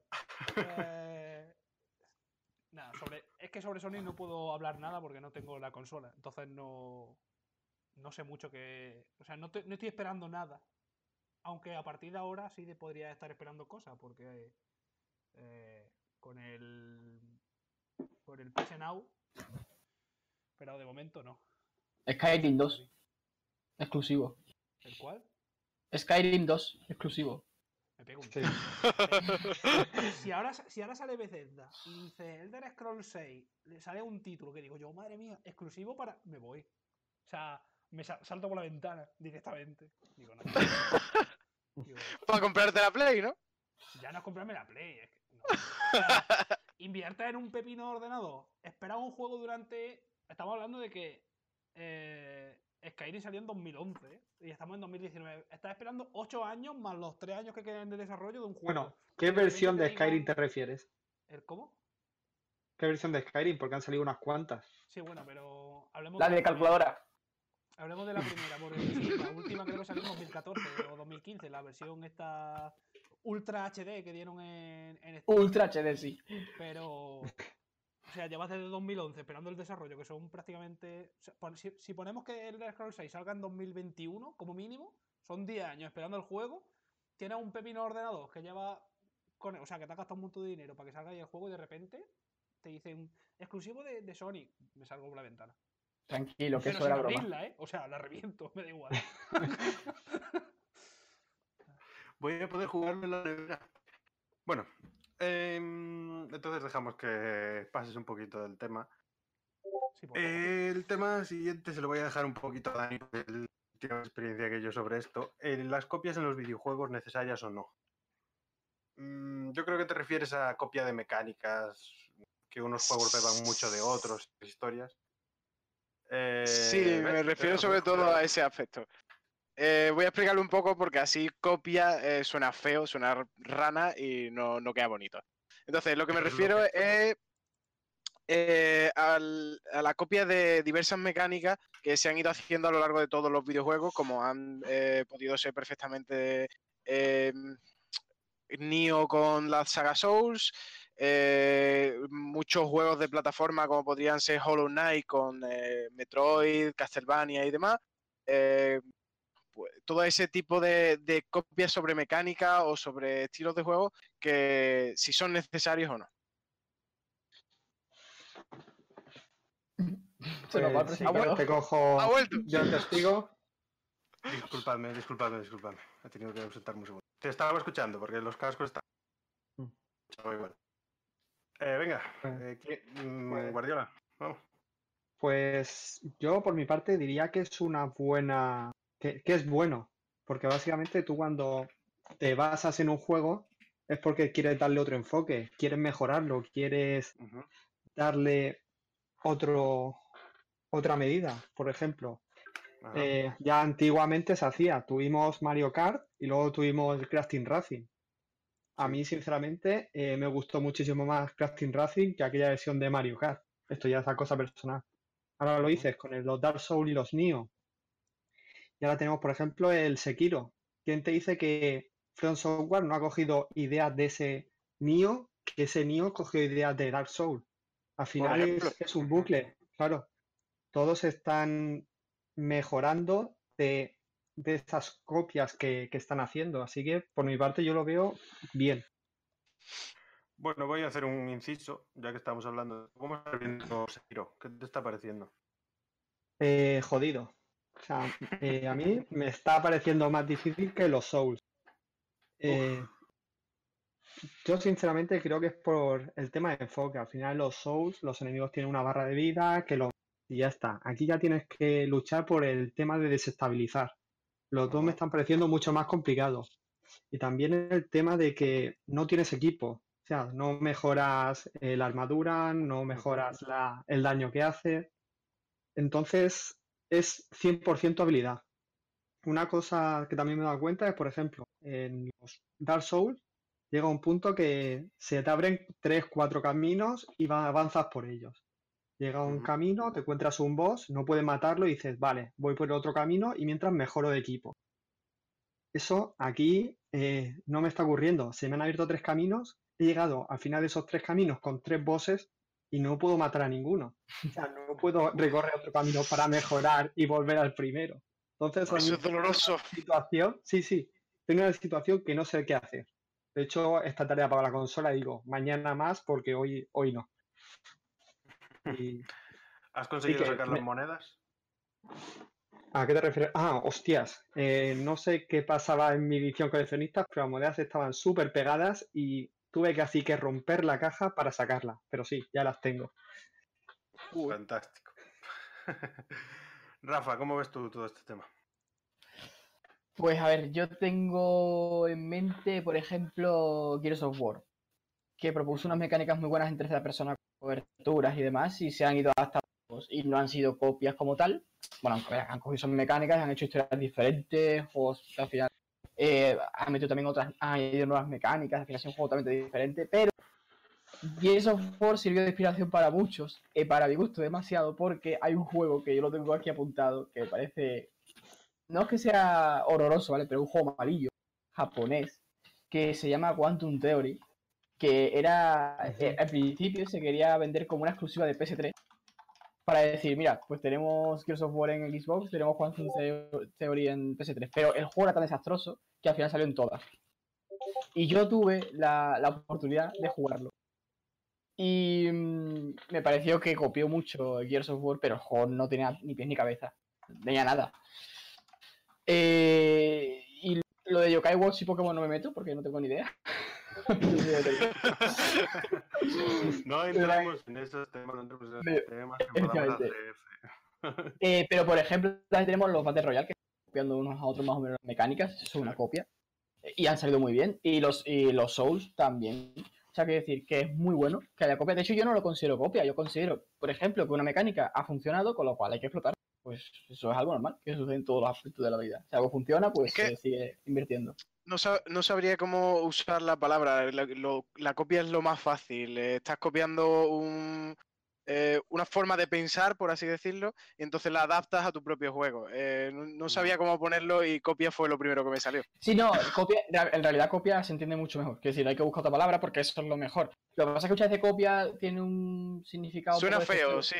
Claro, porque dices, hostia, que se ha copiado de mi juego. ¿Qué es lo que te digo yo con Quantum Theory? Que fue una copia mala. Pero claro, son copias malas. Luego hay copias que son buenas. Por ejemplo, hay otro ejemplo muy claro. Uncharted eh, es otro juego que ha marcado ciertas pautas en, en la aventura, plataforma y, y shooter. Y Tomb Raider lo cogió y hizo un juego totalmente diferente. Un juego brillante para. al principio, Uncharted también se basaba un poco en los Tomb Raider antiguos. También, también. Como otro ciclo. Sí, sí, sí, sí. Han cogido de todos, ¿eh? De todos. Pero es eso, que al final, yo por ejemplo, cuando jugué Tomb Raider digo, joder, es que me gusta más que Uncharted. Y, digo, es que, vamos, Uncharted me refiero al 1, a mí el 4, el Uncharted 4 me encanta. Pero, pero, eh, lo que te digo, que digo, hostia, me ha gustado más. Porque, bueno, tengo que decir una cosa, a mí la saga Tomb Raider, la nueva, digamos, a partir del reboot, sí me gusta más que todo Uncharted porque trae las mismas mecánicas, pero es un juego mucho más grande y tiene más posibilidades. A mí eso me gusta más. Pero quitando eso, que te digo, que han hecho una maravilla con Tomb Raider y han venido de Uncharted, creo que lo dijeron claramente. No sé si lo dijeron claramente, pero en fin, que la inspiración estaba ahí. Sí. muy bien. Señor Escopeta. ¿Cuál de los dos? El que es eh, persona. Miguel es muy tarde. Eh, no, yo creo que. Bueno, tú te refieres a copiar lo que viene siendo las mecánicas exactas de un juego a otro, supongo. Pero en realidad todos los juegos, a día de hoy, todos los juegos copian algo. Todos. Aunque, por ejemplo, en el juego que hemos visto, seguramente tú veas muchas referencias de otros juegos de plataforma. Aunque te parezca un juego que es bastante novedoso, eh, su estilo y demás, encontrarás cosas que son muy parecidas. Como por ejemplo, eh, las bolas de pinchos que iban subiendo. ¿A qué te recuerda? Al Mario. ¿Al Mario? ¿Las bolas de pincho? Sí, al aquí, aquí tú cuando empieza a tirarte las bolas de pincho. Al Super Meat Boy, las cuchillas girando son exactamente iguales. Son, y, muchas veces son cosas que a lo mejor tú directamente no piensas en vos. Vamos a coger esta cosa del Super Meat Boy, la vamos a meter aquí y vamos a adaptar la, la temática. No. Son cosas que tú tienes interiorizadas. Porque llevas jugando a juegos muchos años. O llevas viendo Eso iba a decir yo. muchos años. A veces lo haces incluso sin, sin querer hacerlo. Eh, todo, eh, todas las cosas que tengan charter, prácticamente el 99% estaban ya dentro. A lo mejor son cosas que empezaron hace 30 años en juegos de Atari. Lo que pasa es que van evolucionando poco a poco y aunque un juego copie prácticamente todas las mecánicas, siempre añade una modificación. Una modificación que cogerá otro juego que le añadirá otra modificación. Y así es como se crean las mecánicas nuevas. Es imposible reinventar la rueda. Todo lo que hay en el juego está prácticamente inventado. Solo tienes que cogerlo y modificarlo. Eso, es lo que, así es como triunfan los juegos. Modificando mecánicas que han tenido éxito. Eh, todos los Battle Royales que han salido, todos, son prácticamente iguales uno a otro, pero cambian algo. Siempre cambia algo. Un poquito. Un poquito. Y eso es lo que le hace triunfar. De hecho, los, los que se suelen caer son los que, por algún motivo, esa modificación que meten no acaba siendo suficiente como para triunfar. Pero bueno, si tú coges todos los Battle Royale que han salido grandes, puedes diferenciar eh, totalmente uno de otro. Por una mecánica seguramente específica. En, en, el PUBG, bueno, el PUBG fue el más o menos el que empezó. Pero Fortnite, por ejemplo, tiene la construcción. Ningún otro que yo sepa tiene construcción. Si habéis jugado al del CSGO, el CSGO tiene. Tú puedes comprar dentro del juego y te vienen unos droides, unos, unos drones que te traen las compras. Eso tampoco lo tiene otro que yo sepa. Cada uno tiene su forma de introducirte ese tipo de cosas. Pero, por ejemplo, ese, el, mapa es totalmente distinto. ¿Cómo funciona? Funciona como por hexágono. No sé, cada uno tiene sus variaciones. El Apex se parece casi más al al. ¿Cómo se llama el juego de Blizzard? No me sale el nombre ahora. Overwatch. El Overwatch. Ah. Se parece más al Overwatch que a un. Que a o a Titanfall. Es como. Eso es mezclar juegos. Mezclar juegos, modificar un poquito las mecánicas, te hace evolucionar. A lo mejor sale otro Battle Royale que coge parte del Apex y coge parte del. Yo qué sé, de cualquier otro juego. o te mete un Apex con construcción y día. cualquier cosa. Y simplemente así se crean los juegos ahora mismo, porque inventar, inventarte una mecánica, exclusivamente una mecánica que solo tenga tu juego, es prácticamente imposible. Si es lo que ha dicho. Eh, ¿cómo, no, sé decir el nombre si no lo leo. Este, este, gran señor músico que ha estado con nosotros. Sebas. Y a Violí. Y a Violi. Y a Violí. Es que, y a Violí. Si no lo lees 10 o 12 veces es imposible. Eh, como ha dicho, salen 7.000 juegos al año en Steam. ¿Crees que es posible crear una mecánica de cero? Todos nuevos. Mm. Todos con mecánicas nuevas, Miguel. imposible. Creo que, que sería imposible crear una mecánica nueva. Siempre, a lo mejor coges una mecánica que está olvidada desde hace unos pocos años, pero que exista, seguro. No, además son reinterpretaciones de juegos, porque, por ejemplo, eh, Dark Souls, que es un juego que tiene una dificultad bastante alta, y luego tenemos Lords of the Fallen, que en teoría ofrece un reto Souls, pero más bajo, un nivel poco más fácil. Y al final, a lo mejor es que el creador de Lords of the Fallen dice: Mira, me gusta Dark Souls, pero le quiero dar este punto artístico y además le quiero dar este punto de que más gente se une a este tipo de juegos. Y a lo mejor Lord of the Fallen es un puente para llegar a Dark Souls. Al final las copias sirven para muchas cosas. Dark Souls, yo he probado Dark Souls y después de jugar unas cuantas horas no me gustó y lo dejé.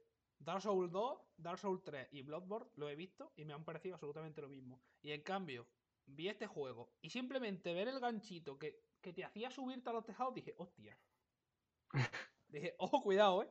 Y a partir de ahí empezó a gustarme. ¿Qué pasa? Que con lo malo que era yo en el Dark Souls como para meterme en este juego a jugar, ¿sabes? pero, eso es, pero eso es ensayo de error. Eh, esta es la parte que me frena, pero simplemente lo de poder moverte y, y, que sea muchísimo más ágil me llama. Aunque tenga las mecánicas sean tan parecidas, simplemente eso me llama mucho más que cualquier otro Dark Souls. También te digo que eh, los Dark Souls es lo que dice Rafa, mucho prueba y error, y por lo que he visto en Sekiro es mucho más tu habilidad que el ensayo. Habilidad 100%. La cosa cambia mucho. Entonces no me lo pasaré nunca, probablemente. Sekiro. Bueno, pues poco a poco hemos ido llegando al final del podcast. Eh, un domingo más aquí hemos estado las 12 de la noche. No está, nadie mirando el directo, ¿verdad? Sí, sí, hay gente mirando el directo. No, no, digo vosotros. Ah, no, yo no. No, ¿por qué? Yo sí, yo sí. ¿Por qué? ¿Qué está apareciendo en el directo? raro que no me hayáis dicho absolutamente nada. Sí, tu, tu Master Race. lo hemos visto, lo hemos visto. Oye, pero queda, lo hemos ignorado. Queda, la, la, listita de, de, los juegos, ¿no? Eh... Los menos vendidos. Lo dejamos lo vamos a dejar para se nos ha hecho muy tarde ya. Son ya las 12. Pues pido disculpas porque en el... Pues hay que pedir disculpas porque en el tweet pusimos que vamos a hablar de eso, así que lo siento mucho. Bueno, bueno pues otro día más que pedimos disculpas. El, juego también. Eh, el, el, CM de medios pide disculpas. El juego, el juego también lo íbamos a hacer hoy y le he dicho a Alex que no se hiciera porque es que no me ha dado, no me ha dado tiempo esta tarde. Me lo quería preparar esta tarde y ha sido imposible. Pero yo, yo el juego no lo he puesto en el tweet, así que pido disculpas por eso. Por eso no se pide disculpas. bueno, pues nos toca despedirnos. Hoy me despido primero del señor Guardia, que nos ha acompañado por primera vez aquí en el podcast. Espero que vuelvas. Eh, muy interesantes tus comentarios. Muchas gracias por venir. Eh, ¿Qué tal te lo has pasado? Eh, pues un placer. Para ser mi primer podcast me he pasado me he pasado bastante bien. Al principio que mis amigos estaban viendo el podcast me han dicho que estaba un poquito callado. Mejor era por el tema de es mi primerito día, pero bueno, me he ido soltando poco a poco y espero repetir. Hoy éramos más, teníamos entrevistas. tampoco quería interrumpir. Normalmente todos hablamos mucho más. Y estamos más de chacarrillo, nos puteamos un poquito más. Era así un poco serio porque como venía esta gente, pues tampoco era bueno. Sí, como Oscar ya nos riñó el último día.